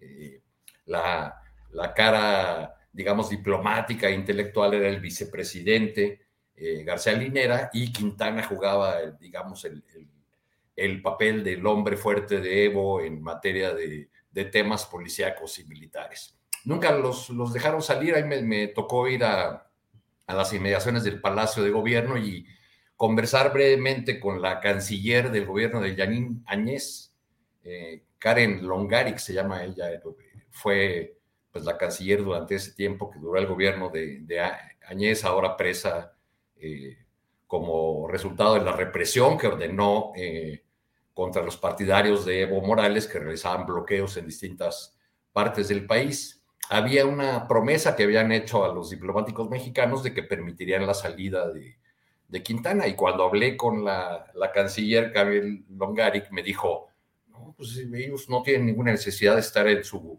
en la Embajada de México, podrían estar aquí como eh, así como usted llegó hasta aquí, vea, hay libertad, se puede platicar. Pues cuál libertad ni qué nada había. Llegar a ese lugar era bastante complicado, había un retén tras otro, eh, todo las calles del centro o las calles cercanas al Palacio de Gobierno estaban bloqueadas para evitar la llegada de partidarios de, Evo Morales y era muy, muy complicado eh, llegar.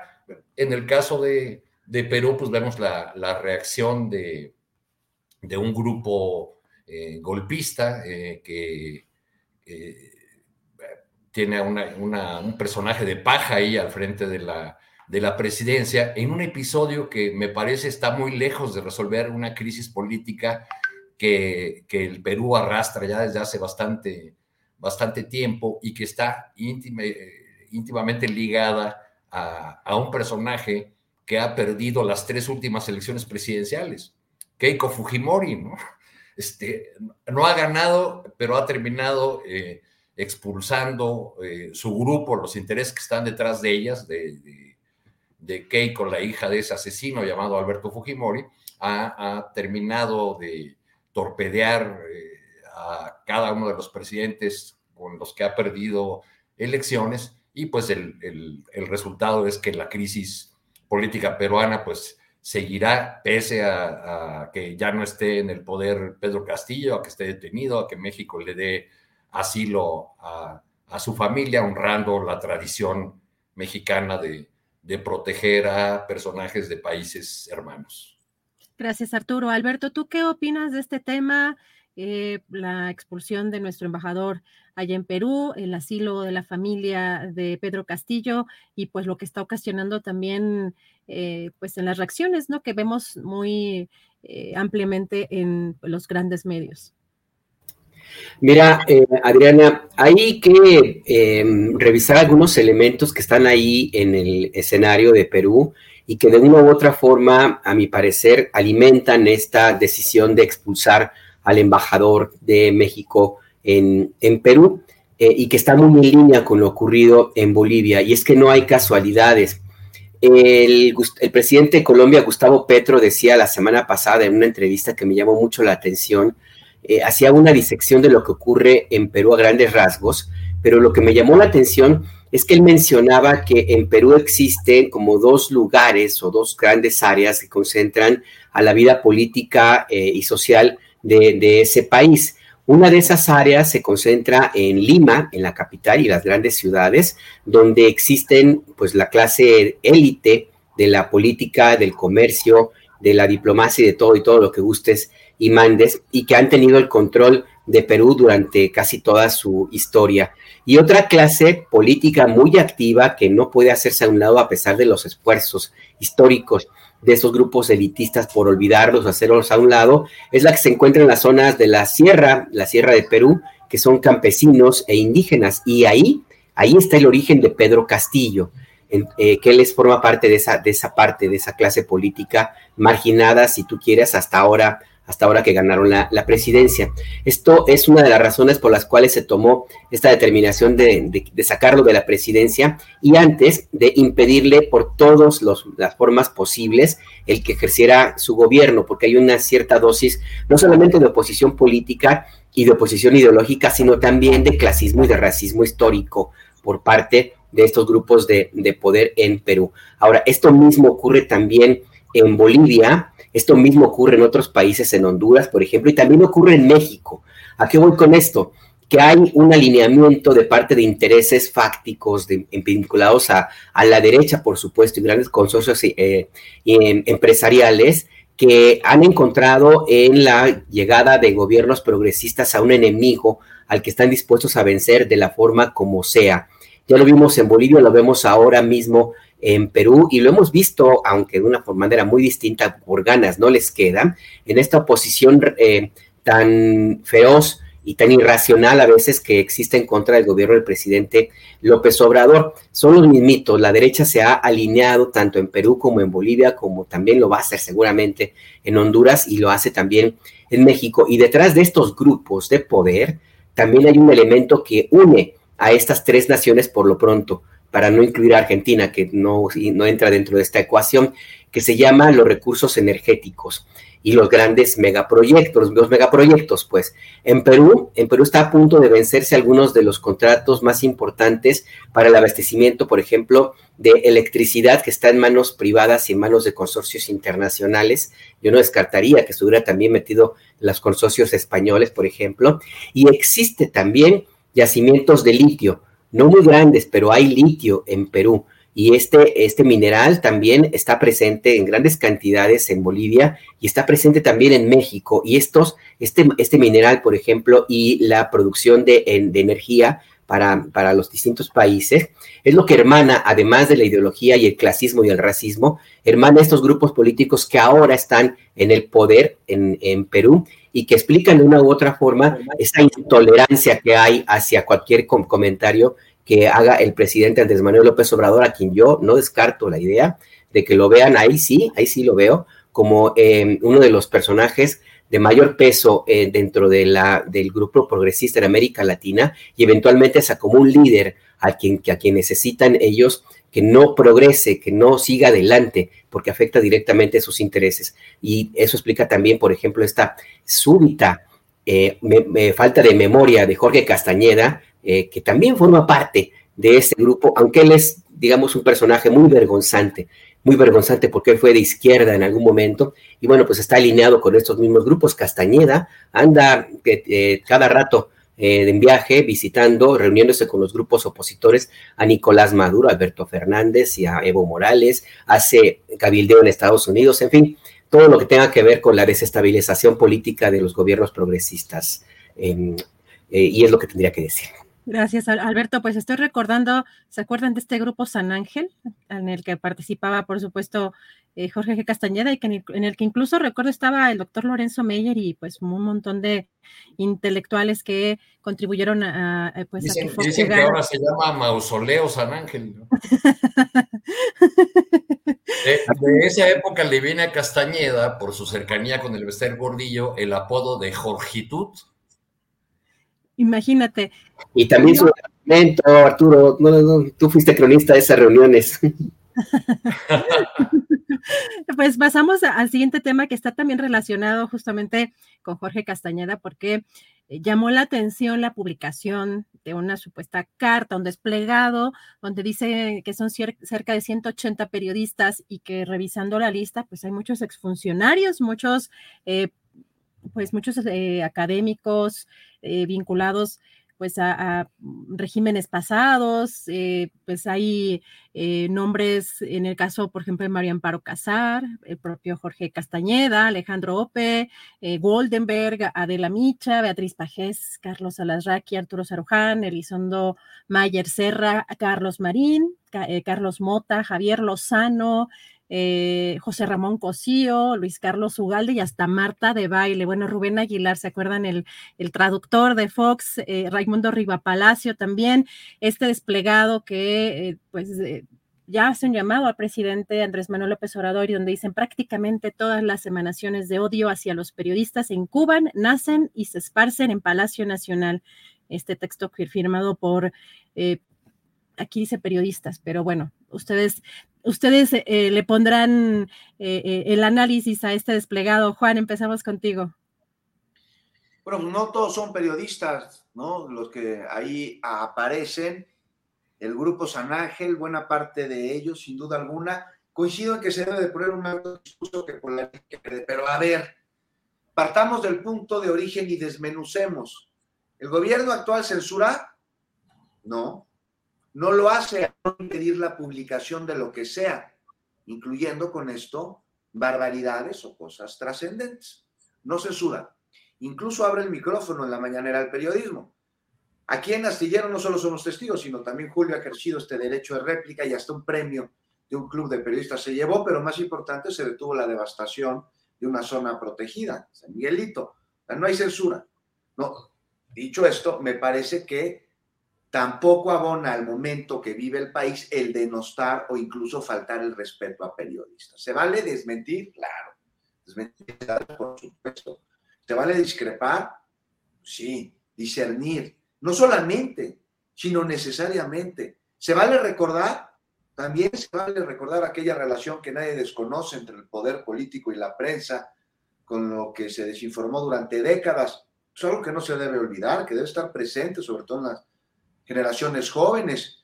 Pero ya amarrar navajas, atizar el fuego, ojalá raja política un atentado, eso no abona. Al contrario.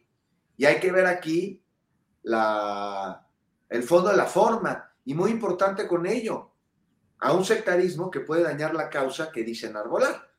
Podemos simpatizar o no hacerlo con un médico o con un periodista, pero de eso a revictimizarlo después de que sufrió un atentado contra su vida, ahí sí no. Eso no se vale. Por ello hay que tener mucho cuidado con las palabras que se emiten y con lo que de manera directa o entre líneas se sugiere, también desde las conferencias mañaneras.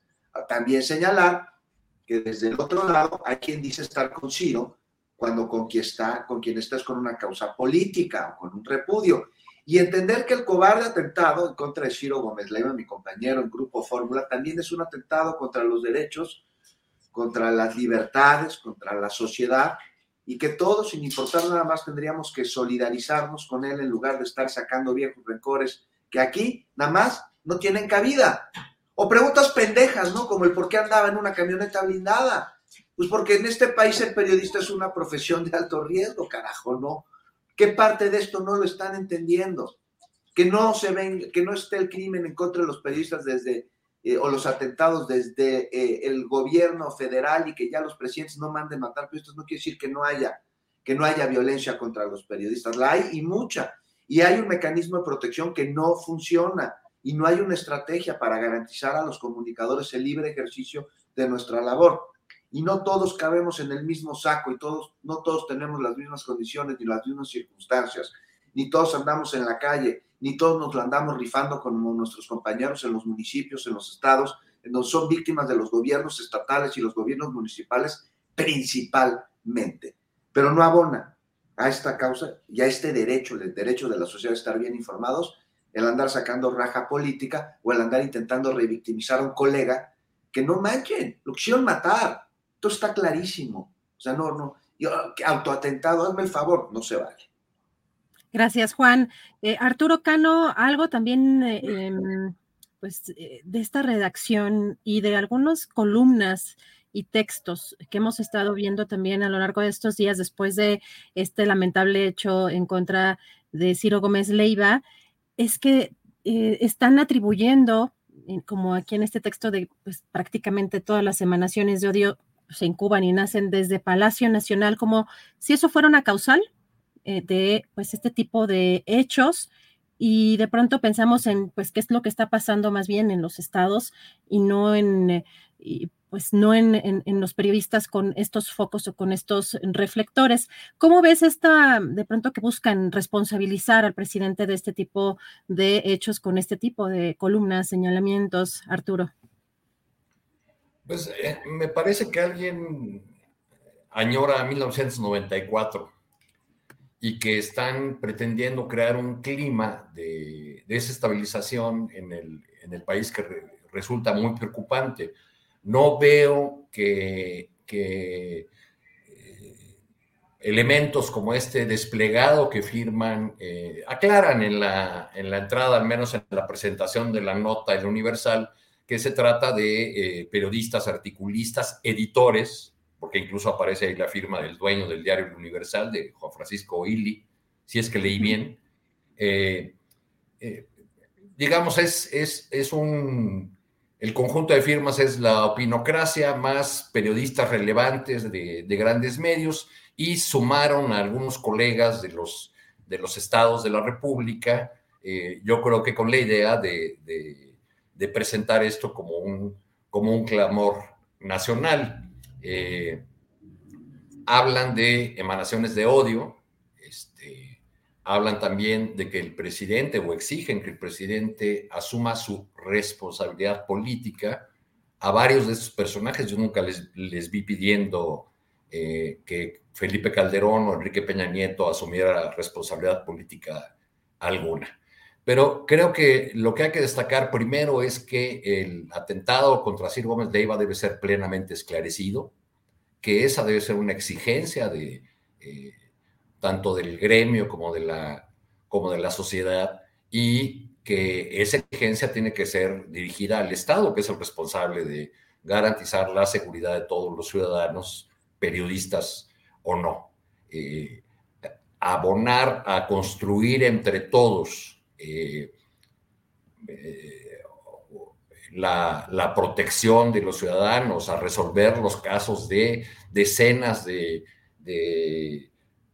compañeros y compañeras periodistas que han sido asesinados y que no tienen la exposición pública eh, de la que goza Ciro Gómez Leiva es muy importante. Y no creo que eh, si de un lado se da por sentado que, que hay una responsabilidad política del presidente actual y además se anticipa en el texto, que es una parte también preocupante, que eh, vendrán escenarios aún más sangrientos, pues están como clamando por el 94, en aquel, en aquel año trágico para, para México.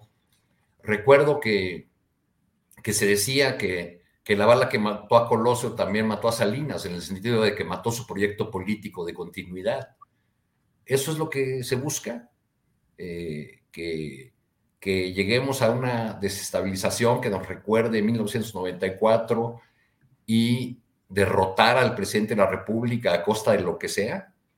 Y del otro lado, cuando el presidente desde la conferencia mañanera eh, insiste en los adjetivos eh, y las generalizaciones, tampoco ayuda a construir un un clima que ayude a esclarecer los, los asesinatos, los crímenes, las, las agresiones, eh, porque no, es, no, no, se da el debate circular si, si todo se limita a, una, a un adjetivo, a decirles, por ejemplo, voceros del conservadurismo, que se discutan los temas, los proyectos, las críticas a, a los programas gubernamentales, a, los, eh, a las obras de este gobierno, pero no la personalidad de los sujetos. Ahora, leer un texto que usa la expresión emanaciones de odio, firmado por Francisco Martín Moreno, que públicamente pidió quemar a todos los morenistas en el Zócalo, pues me parece por lo menos una incongruencia. Gracias, Arturo. Alberto Nájar, ¿qué opinas de este desplegado y por lo que está pasando tanto en Palacio, en las mañaneras, con los señalamientos diarios y este desplegado también muy particular o firmado por, pues, eh, pues, personajes muy, muy peculiares. Mira, a mí me parece de entrada es importante decir que el atentado en contra del compañero Ciro Gómez Leiva es inaceptable. Eh, nos puede caer bien o no las posiciones políticas, ideológicas que él esgrima, así como también otros, otros compañeros de, que escriben y publican en, los medios de comunicación, pero eso no significa que, que, merezcan tener este, este ataque tan, tan artero como el, que, como el que vivió hace unos días. Es cierto, le tiraron a matar. Independientemente de toda la discusión de si la camioneta estaba blindada o no, lo que sea, eso es irrelevante. Lo que no podemos perder de vista es que es un ataque a un periodista en activo, que tiene todo tanto el derecho de decir lo que le venga en gana como aquellos que respaldan al presidente de la República.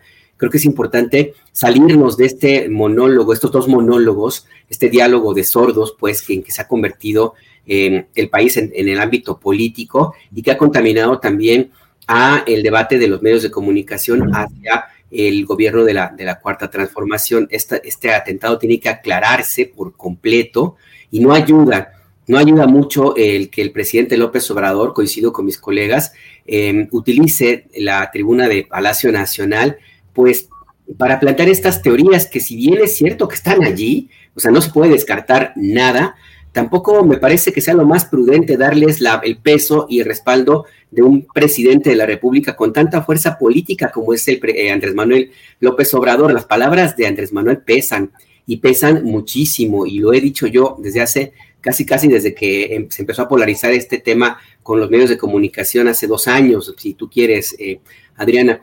El presidente tiene que ser más cuidadoso en sus juicios. Nadie, nadie le dice que no opine, que no diga lo que piensa, que ejerza su derecho de réplica, que lo tiene, sino que tiene que plantear, recordar que sus palabras pesan muchísimo y no va a faltar quien las utilice tanto de personas que quieran quedar bien con él, como también personas que vean en, este, en esta ocasión una oportunidad para crear un clima de desestabilización en el país, eh, que, creo que también es claro, es evidente que hay ese, ese propósito, no solo con el caso de Ciro Gómez Leiva, sino con otros, otros eh, eh, incidentes que hemos visto en los últimos meses, son casi de, librito.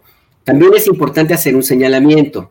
Entre los abajo firmantes de este desplegado, sí, hay muchos que no son periodistas, hay articulistas, eso no los hace periodistas, hay activistas, hay personajes muy controvertidos como Martín Moreno, por ejemplo, pero también hay muchos, la mayor parte de quienes firman este, este desplegado han permanecido absolutamente ajenos a la violencia en contra de los periodistas que tiene ya muchos años. Hay entre estos abajo firmantes algunos que son patrones de los periodistas que han sido agredidos, que fueron sus jefes, que los enviaron a coberturas de riesgo sin dinero, sin cuenta, em, sin recursos simbiáticos, sin crédito en su teléfono celular, sin nada más que la pura bendición del jefe de recursos humanos, y que cuando han sido amenazados, pues simplemente voltean hacia otro lado. Yo no he visto a estos que ahora se salen como se quieren, pretenden erigir en los grandes defensores de los derechos de los periodistas, en los defensores del derecho a la información, de la libertad de expresión. No he visto a, estos personajes participar en las protestas en contra del asesinato de nuestros colegas en los distintos estados de la República. Tampoco los he visto haciendo algún esfuerzo por mejorar las condiciones laborales de los reporteros, tampoco los he visto cumpliendo con las responsabilidades de seguridad social, que, significa el tener, un trabajo como es el, ejercicio del, periodismo. No los he visto tampoco hacer cuestionamientos, no los vi, cuestionamientos a Felipe, a ese sujeto que se apellida Calderón Hinojosa, pues, cuando en su momento él, Calderón, promovió la censura, esa sí fue censura, cuando se decidió no hablar del narcotráfico. Tampoco los vi pedir cuentas a las agresiones en contra de periodistas que ocurrieron en el gobierno de este despreciable sujeto, ni de Enrique Peña Nieto. Tampoco los he visto a ellos tratando de calmar las aguas, por más que ellos se digan pacifistas, cuando el debate de la, la polarización llega a niveles realmente vergonzosos como ocurrió con la pandemia. Estos, algunos de estos firmantes, abajo firmantes, fueron los que promovieron el linchamiento político contra el entonces jefe de gobierno Andrés Manuel López Obrador, los que difundieron ad, nauseum toda la, la guerra sucia en contra de López Obrador.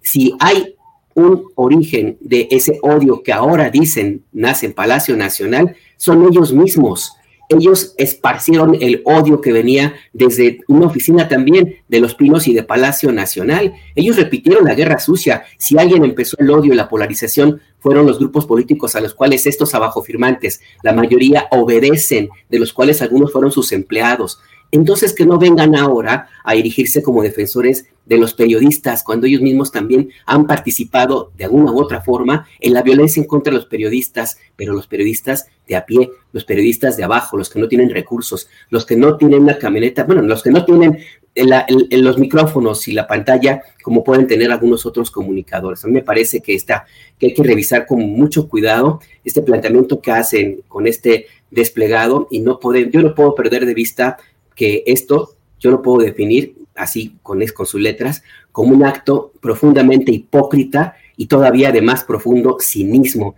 de estos abajo firmantes, Adriana. Muy oportunistas, ¿no, Alberto? Algunos, porque como tú señalas, jamás se ha preocupado por el gremio, nunca. Y ahora se valen muy, muy cuestionablemente de una situación verdaderamente preocupante que es el atentado en contra de Ciro. Y se trepan oportunistamente a él para ofrecer un apoyo que realmente pues, no están apoyando a mi compañero Ciro, sino están apoyando algo que tiene que ver con jalar para su propio molino y ahí sí desestabilizar.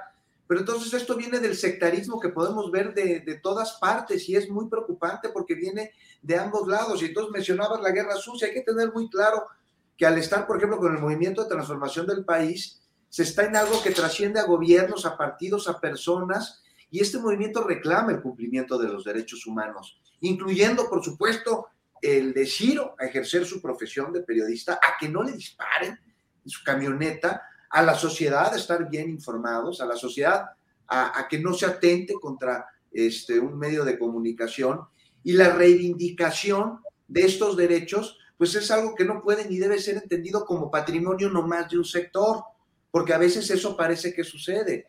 Y entonces el cuestionar la garantía de un derecho a otro es, ay, ¿por qué? ¿Por qué así?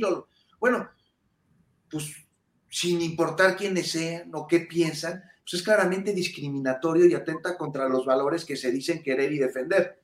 Entonces, a ver, rápidamente, me parece que coincidimos en que el terrorismo de Estado, el sucedido durante la llamada guerra sucia y las violaciones de derechos de las personas son delitos graves que tienen que perseguirse, que tienen que ser castigados para que exista justicia y no repetición. Entonces, bajo este principio, la discriminación no puede ser un camino que deba seguirse y con ella tampoco los descalificativos en contra de opiniones distintas a la nuestra. Porque además es algo absolutamente necesario y es necesario recordarlo hoy más que nunca. En uno somos iguales, pues que no solo sea una frase, sino una convicción. No cabe ningún sectarismo porque este discrimina y atenta contra una democracia que tiene que ser defendida más allá de diferencias políticas o de ideologías e incluso de simpatías o de antipatías. Entonces vemos dos grupos sectarios de cada uno de los bandos este, jalando para su propio molino. Y en medio, la denuncia que está siendo distraída precisamente por politiquería pura. Ojalá y de los dos lados nos demos cuenta de esto y hagamos algo al respecto. Gracias, Juan. Pues precisamente eh, por eso quise poner también en la mesa este desplegado, porque me parece más un posicionamiento político. Vemos muchos exfuncionarios, eh, incluso del gobierno de Calderón, de Vicente Fox, eh, más que periodistas, pero al querer bautizar como un desplegado de firmado por periodistas y colar por ahí algunos dos que tres comunicadores quizá pues, no tan relevantes en lo, en lo político, pero sí personajes pues como un Raimundo Riva Palacio, conocido operador político y el propio director del medio, del Universal, eh, entre otros personajes que conocemos que no de periodistas, sobre todo de a pie, como dice bien Alberto Nájar, pues no saben, no tienen empatía, nunca han querido empatizar y ahora pues este posicionamiento llama mucho la atención. Arturo, no sé si quieres tú también eh, cerrar el, eh, pues este tema después de la participación de Juan con, algún, con alguna mención, algún comentario. Pues solamente para resumir, yo diría que la solidaridad con Ciro Gómez Leiva debe ser clara y, y debe sonar fuerte, pero que no debe convertirse o utilizarse para ser un factor de desestabilización.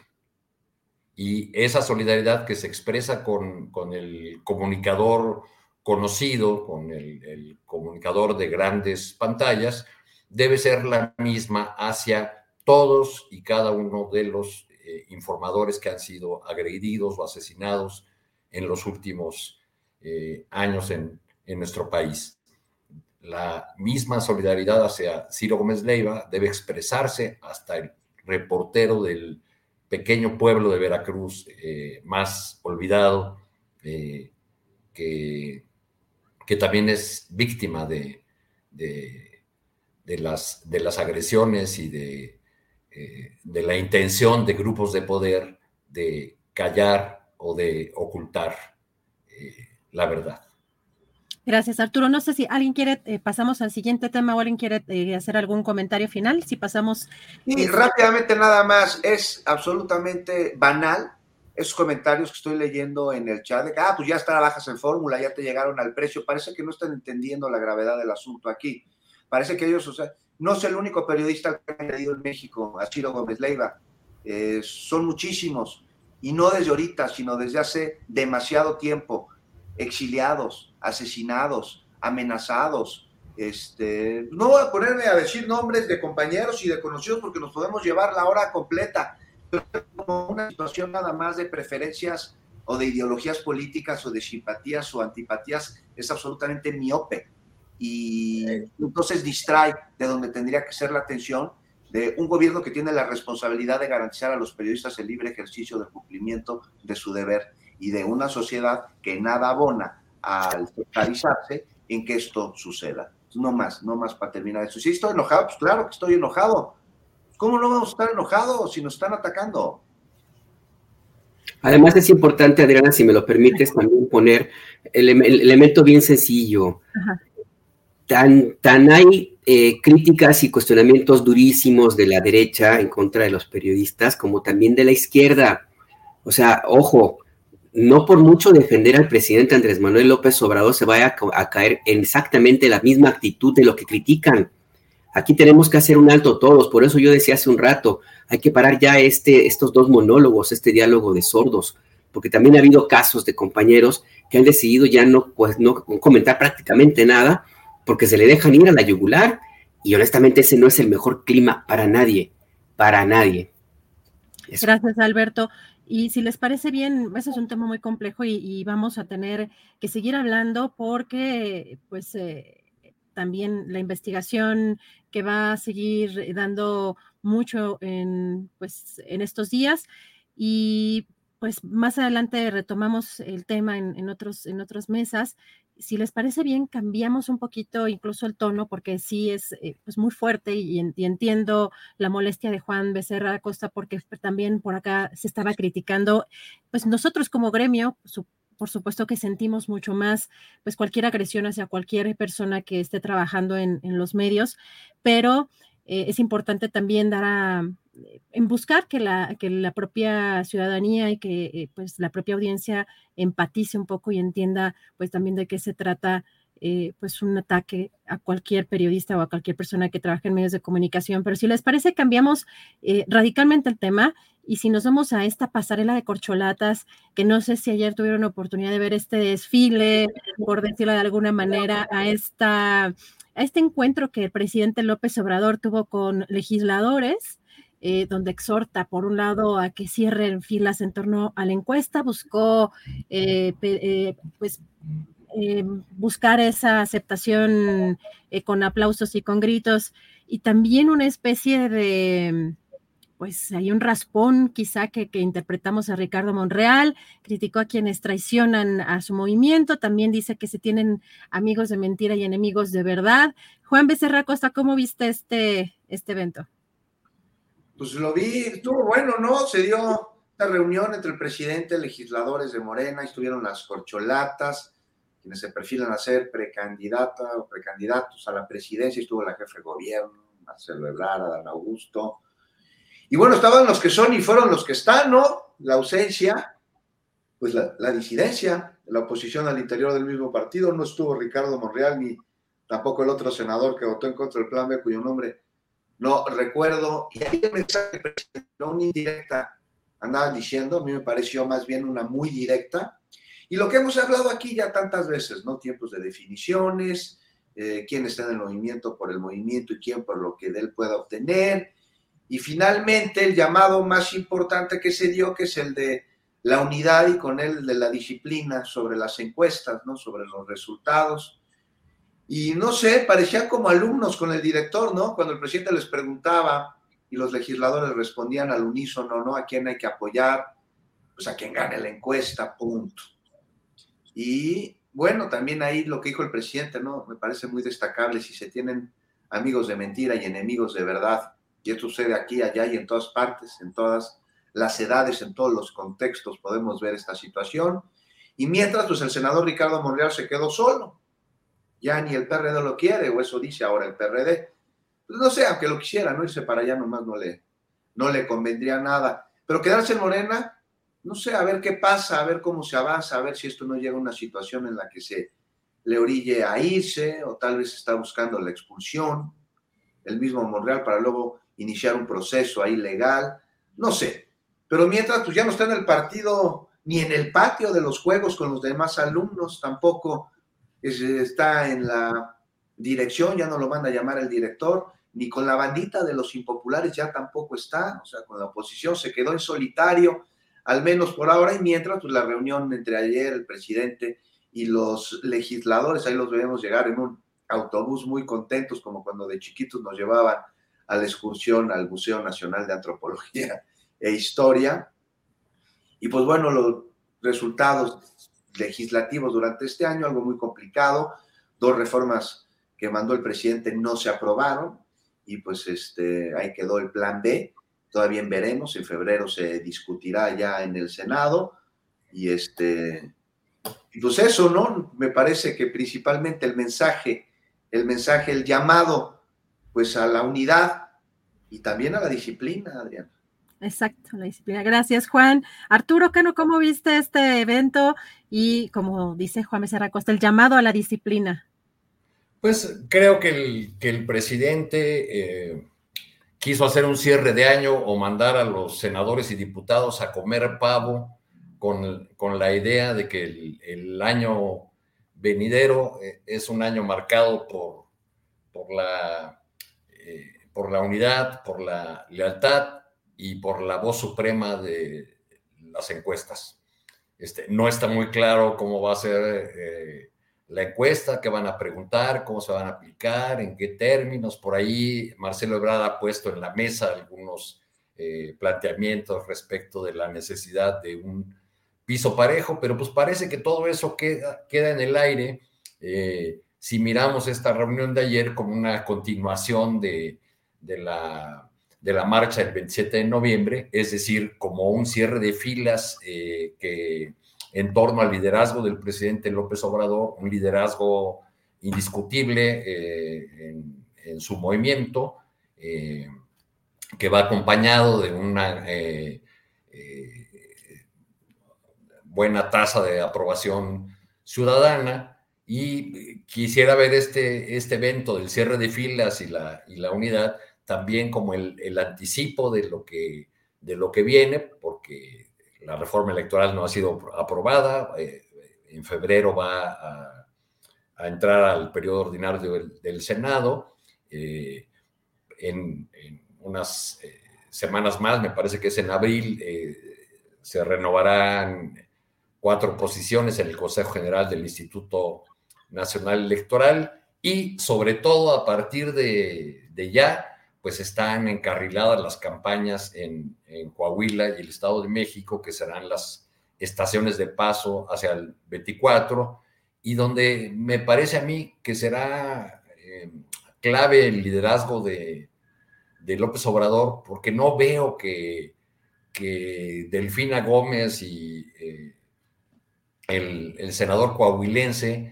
tengan eh, los tamaños para ser el, este, digamos, el centro de esa campaña. Va a ser, un, va, a ser una elección, me parece, eh, todavía muy anclada la imagen, la popularidad, la, eh, el empuje del presidente López Obrador.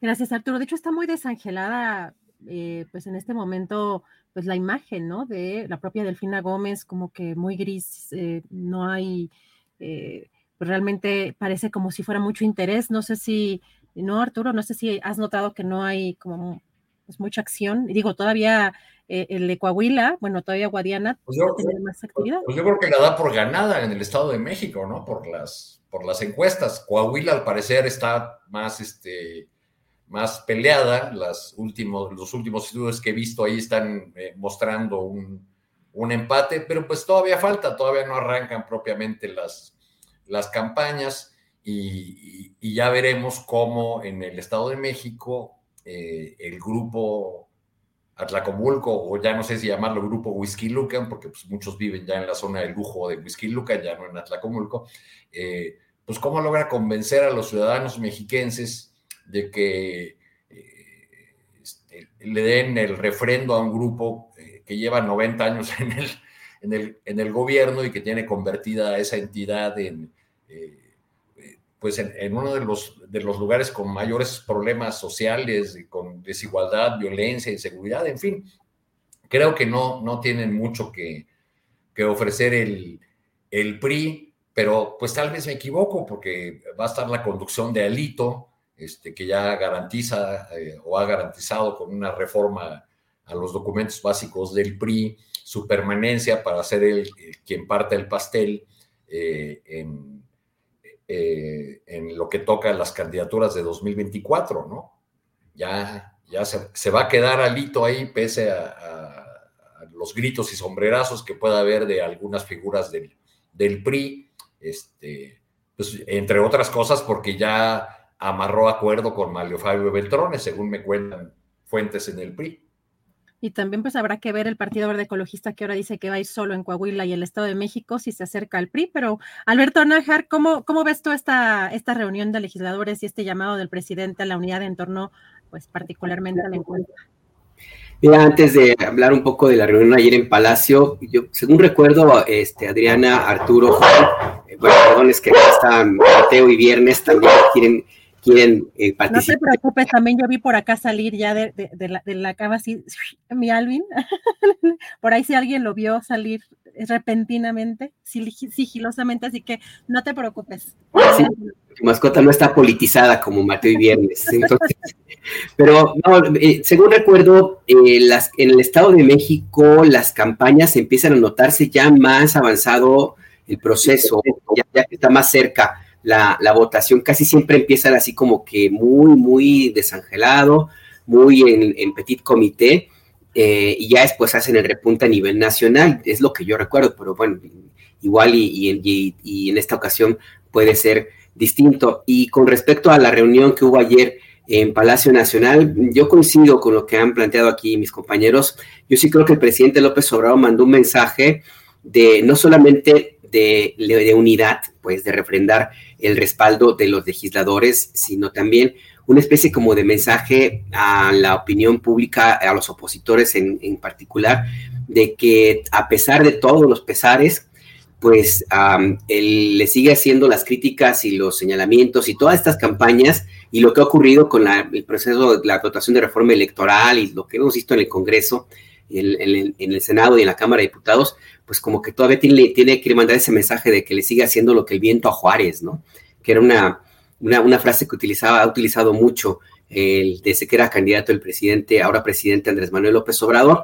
Y sí, me, parece a mí que es una, una forma de, cerrar eh, con esta idea de que el movimiento está, de que está, está muy fortalecido, de que evidentemente la marcha que hubo hace unas semanas pues le dio una, fuerza impresionante, una, un tercer, cuarto aire enorme. Y pues ahí el, tema es no, solo, no revisar lo que ya me parece que, era inclusive hasta, hasta previsible, sino yo me pregunto, bueno, ok, ahí está Morena y sus aliados, el presidente López Obrador con, su, con todo el respaldo que según las encuestas le sigue bastante alto, a pesar de los intentos de, de, descalificación y de ponerle otros, otros datos.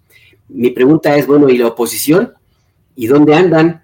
¿Cómo van a cerrar el año? ¿Qué van a hacer? ¿Qué van a presumir? Porque pues la marcha que, que convocaron para supuestamente defender al INE, pues fue rápidamente opacada. Eh, el caso de Alito Moreno, pues les, les provoca una crisis dentro del PRI, ahora que lo habían como medio regresado al redil. En el Estado de México las encuestas siguen favoreciendo, pero muchísimo a Morena y sus aliados. Entonces, no sé, yo ahí me pregunto, no por el presidente López Obrador, bueno, ¿y, la oposición? O sea, todavía están ahí como que en, los últimos, en, el padecimiento del camión, el tren, el, ya el, barco, el transatlántico que los atropelló en 2018, porque no los veo, no veo ya todo lo que empiece a, empecemos a discutir a partir del próximo año, ya un par de semanas, ya va a ser muy perfilado hacia 2024 y a cómo van las cosas y con este cierre que hizo el presidente López Obrador ayer en Palacio Nacional y lo que ocurrió este mismo año, yo creo que tienen que empezar a pensar en la oposición que recordar que el tiempo va a correr muy rápido y que más vale que se apuren para encontrar algo que no sea violencia y odio, que es lo único que, promo que promueven, algo que sea distinto como para que por lo menos tengan algo, una especie de unidad y llegar más o menos cohesionados a las elecciones de, del 24 y por supuesto las del 23. Gracias, Alberto. Y pues finalmente, pues uno de los temas también importantes de estos días, eh, Juan Becerra Costa, la vimos al presidente López Obrador, pues en otras ocasiones pronunciarse en torno al caso de Israel Vallarta, pero pues delegando quizá también el caso en su momento a Olga Sánchez Cordero y después a Dan Augusto. Y ayer ya lo vimos en otro tono. Eh, no sé si consideras lo, lo, mismo, Juan, cuando ya menciona pues, que es una chicanada ya lo que se está haciendo en torno al caso de Israel Vallarta y la Fiscalía General de la República ayer mismo salió en un comunicado a decir que tiene seis acusaciones penales por secuestro y que en flagrancia, por lo menos una de ellas, y también en la noche en Etzai Sandoval, el titular de la Defensoría, del Instituto de la Defensoría Pública, desmintiendo eh, y recordando lo que la Corte ya había resuelto en torno a este tema. Juan, ¿qué opinas? ¿Qué está pasando en, esta, pues, en este caso eh, con la Fiscalía, con, con, el caso? ¿Qué ves tú en, esta, en este tema? Rápidamente, a un Israel Vallarta que es al mismo tiempo víctima del mercenarismo mediático, que de la Fiscalía General de la República sigue detenido sin sentencia, enfrenta seis acusaciones penales por secuestro, todas independientes, aunque ahí acumuladas en un solo proceso, y las acciones dilatorias que no se acaban de comprender. Muy distinta, ¿no? La suerte de Israel Vallarta, la de Florence Cassés, que fue defendida por su gobierno y puesta en libertad ante pues, una resolución del máximo tribunal de justicia, ahí estaba la duda razonable, resultado de los montajes y de las mentiras que se dieron alrededor de este caso, que ha llegado ya hasta la solicitud por parte de familiares de Vallarta de un indulto presidencial, algo que ya fue muy claro, el presidente dijo que no está en sus manos. ¿Por qué? Por lo mismo, porque no hay sentencia. Y es falta de sentencia lo que causa injusticia, porque la tardarse en la justicia es injusticia misma. De destacar aquí lo que mencionas al final, ¿no?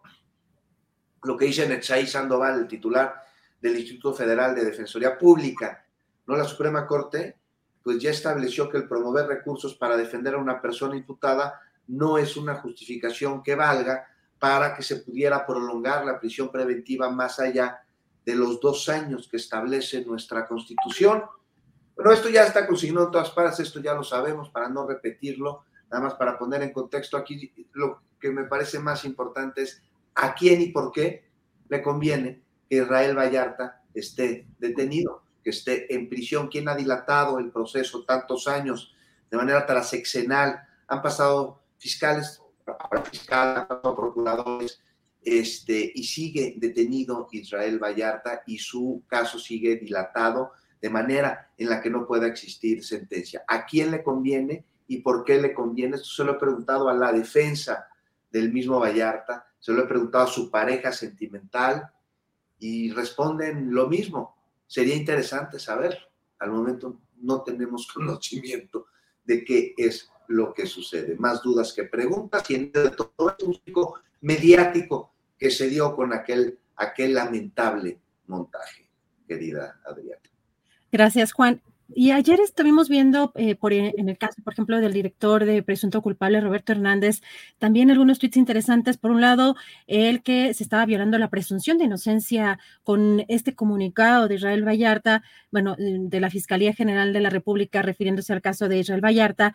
Y también decía en este tweet, ni Vallarta ni Casés podrían estar flagrantemente secuestrando a personas el 9 de diciembre de 2005, como la FGR acusa en su más reciente comunicado, porque ambos estaban ya detenidos y siendo torturados desde el 8 de diciembre. Vamos también a pues a profundizar sobre todos estos argumentos, estos señalamientos eh, de, pues tanto de la defensa en el caso de Netzaí, Sandoval y el Instituto de la Defensoría y lo que ha publicado en la Fiscalía General de la República. Arturo Cano, ¿cómo ves este tema?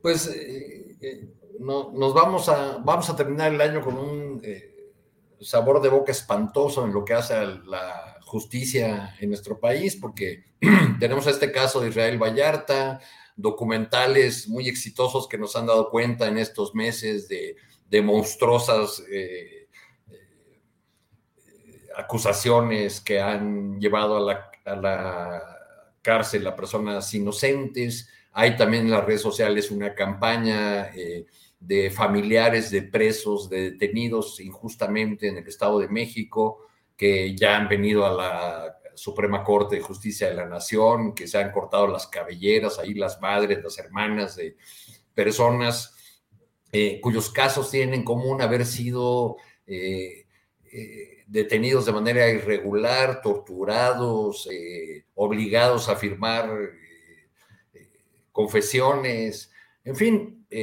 nos vamos con la convicción de que pese a la transformación en curso en el país o a que estén cambiando algunas cosas, el aparato de justicia se mantiene igual, privan ahí la corrupción, la, eh, y, decisiones que, eh, que mantienen en, prisión a personas que pueden pasar ahí larguísimos años, como el caso de Vallarta, sin recibir una sentencia, sin ser condenados, simplemente ahí consumiéndose detrás de las rejas.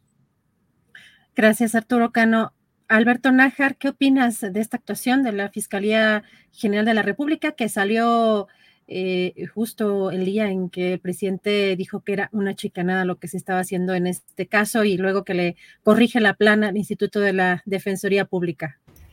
Mira, este afer que vimos en Twitter y, está, y los comunicados y sobre todo la posición de la Fiscalía General de la República, lo que me deja en claro, más bien me confirma, es que esa vieja estructura eh, policial corrupta eh, todavía permanece, está muy presente en la Fiscalía General de la República eh, y en el, sistema de administración y de procuración de justicia en general. Y por lo que toca a la Fiscalía General, yo no veo nadita de ganas del fiscal Alejandro Gertz Manero de hacer un cambio profundo, el cambio que requiere esa entidad que por primera vez en la historia tenemos una fiscalía autónoma y con una enorme capacidad de enderezar el rumbo en la administración y procuración de justicia de este país.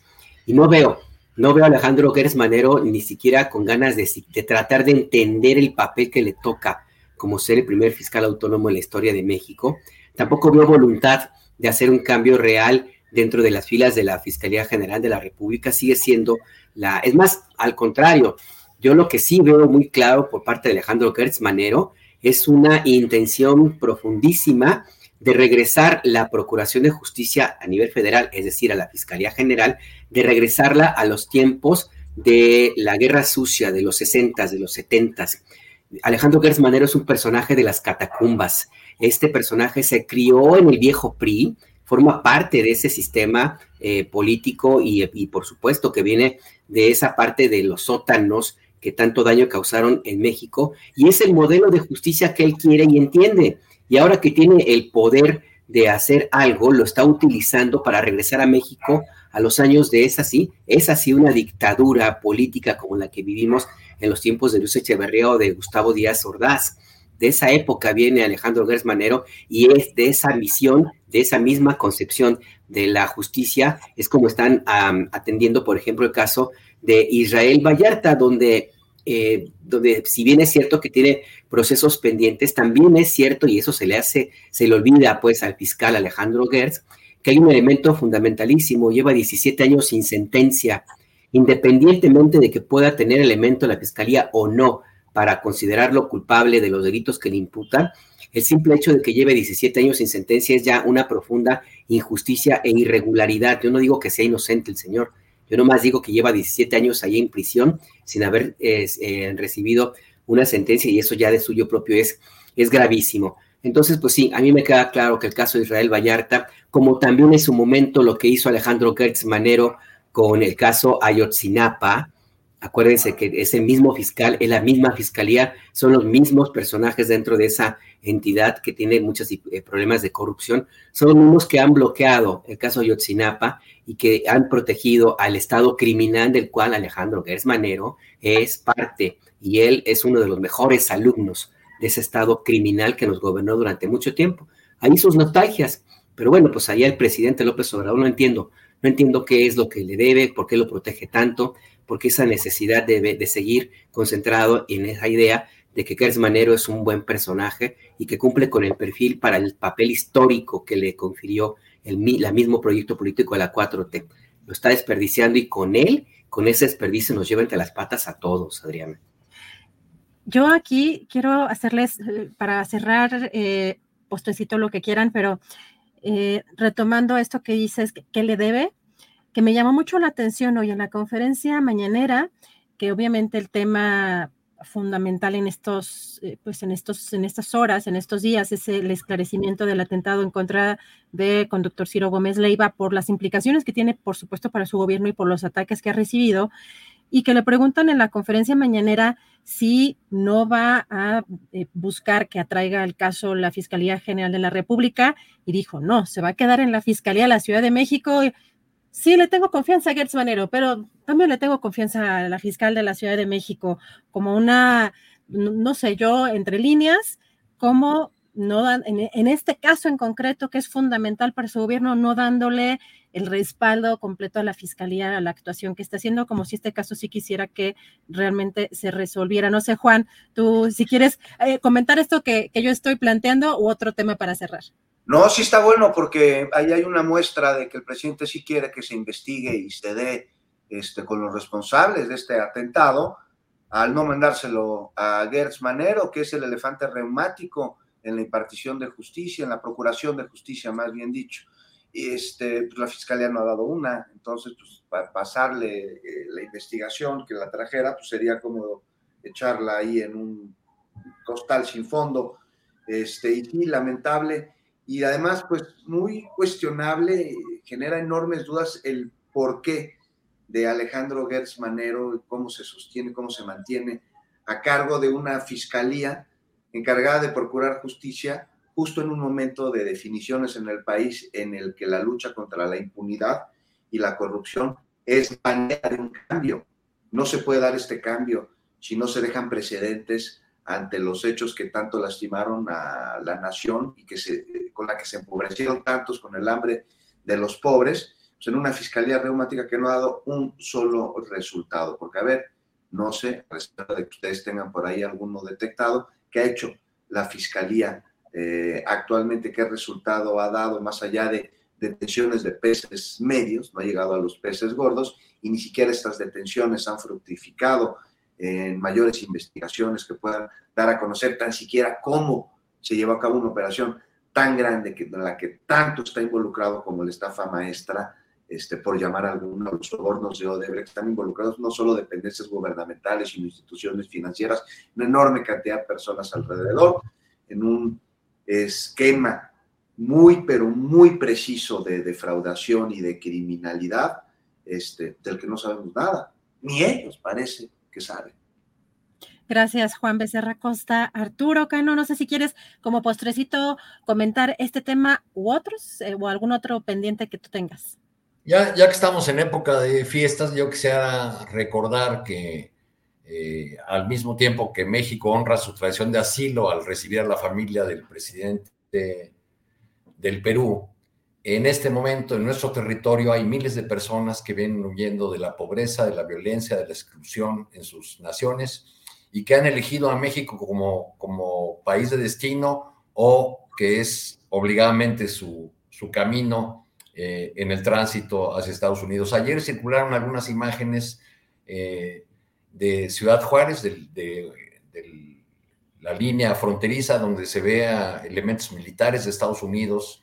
Eh, deteniendo ahí eh, detrás de unas eh, eh, espantosas alambradas de púas a los migrantes que han logrado llegar hasta ese punto de la, de la frontera. Por estos días se espera en Ciudad Juárez una bajísima temperatura y todas estas personas que, que no se quieren retirar de la línea fronteriza van a, a, sufrir mucho.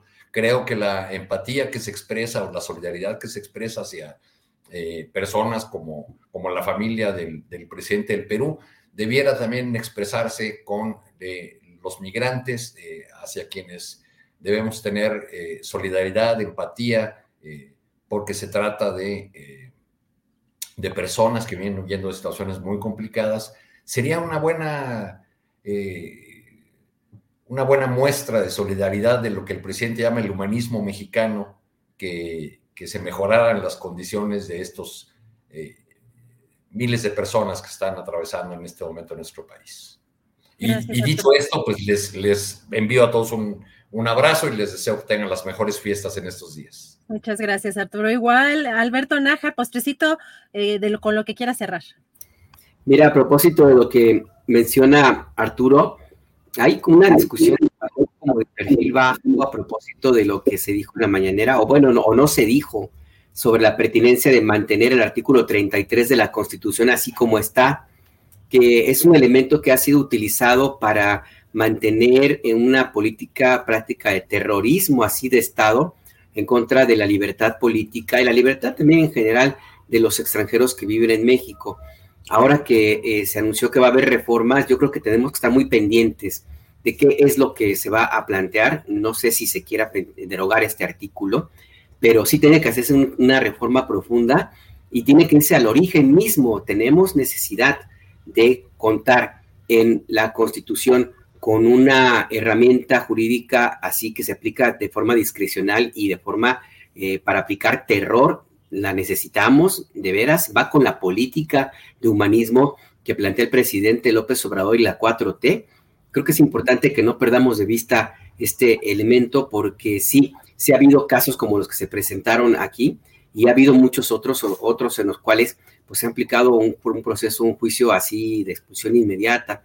Yo creo que sería bueno que no le quitemos la mirada eh, a, esta, a esta discusión, a pesar de que el, secretario de Gobernación pues hoy fue muy parco, muy parco en lo que, en lo que plantea eh, la eventual modificación que se haría a este artículo. Y ya para cerrar, sí, yo también mando un fuerte abrazo a todas, a todos. Pásenla muy bien, se muy rico y van a ver Pilocho la verdad que vale muchísimo la pena. Yo no la había visto. Qué bonita película, qué bonita película, no sé. Pero sí les recomiendo que la vean en el cine y en la cineteca. Esta película salvó a la cineteca, según decían sus directivos, de una crisis económica que andaba por ahí acercándose. Está tan lleno que tú no puedes encontrar boletos. Llegas allá a la cineteca y, te, hay un montón de letreros que dicen casi casi ni la intentes, no hay boletos. Entonces me parece muy bueno que, se, eh, que la cineteca se beneficie de esta bellísima película, Adrián. Muchas gracias, Alberto Najar, por la recomendación. Muy puestos porque sí hay muchas recomendaciones eh, de muchas personas sobre esta película y es una buena época. Yo les mando un fuerte abrazo. Ojalá que nos vemos la próxima semana y si salen de vacaciones, bueno, nos vemos en las próximas semanas, pero agradeciéndoles la oportunidad de participar aquí con ustedes en esta mesa. Un muy fuerte abrazo, que la pasen muy bien con su familia. Juan Becerra Costa, abrazo y besote. Abrazo y besote, Adriana y a todos y a todas, y nada más acuérdense que en esta Navidad no caigan en la trampa ni en la venganza de los mercaderes que fueron hace dos mil años expulsados del templo por Jesucristo y que se llama consumismo. Abrazo a todos. Gracias, Juan Becerra. Arturo Cano, abrazo y besote, cuídate mucho. Muchos abrazos, que estén muy bien. Gracias, Alberto Nájar, abrazo y besote. Nos vemos. Igual abrazo y besote, y ahora sí, muy en consonancia con Juan, regale afecto, no lo compre. Completamente de acuerdo. Muchas gracias, colegas. Nos vemos por aquí en la próxima. Gracias. Gracias a Juan Becerra Costa, Arturo Cano y Alberto Nájar por esta gran mesa, esta gran oportunidad de participar con ellos.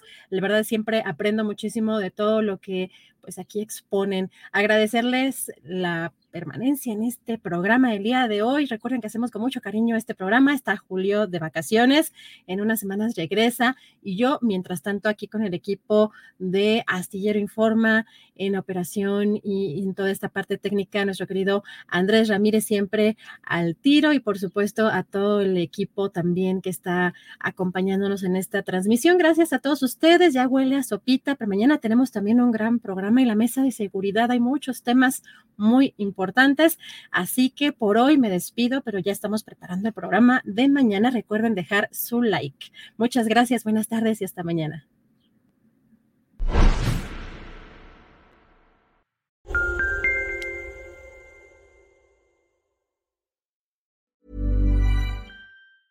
Ever catch yourself eating the same flavorless dinner three days in a row?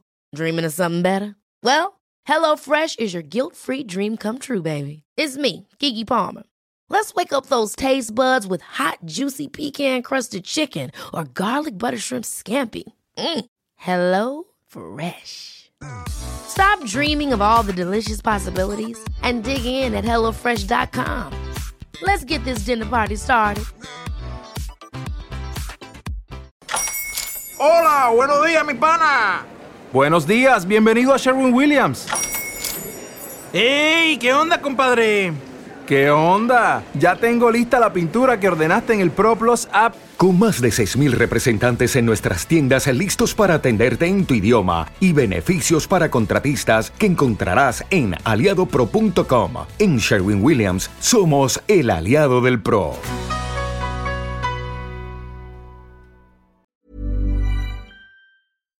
Para que te enteres del próximo noticiero, suscríbete y dale follow en Apple, Spotify, Amazon Music, Google o donde sea que escuches podcast.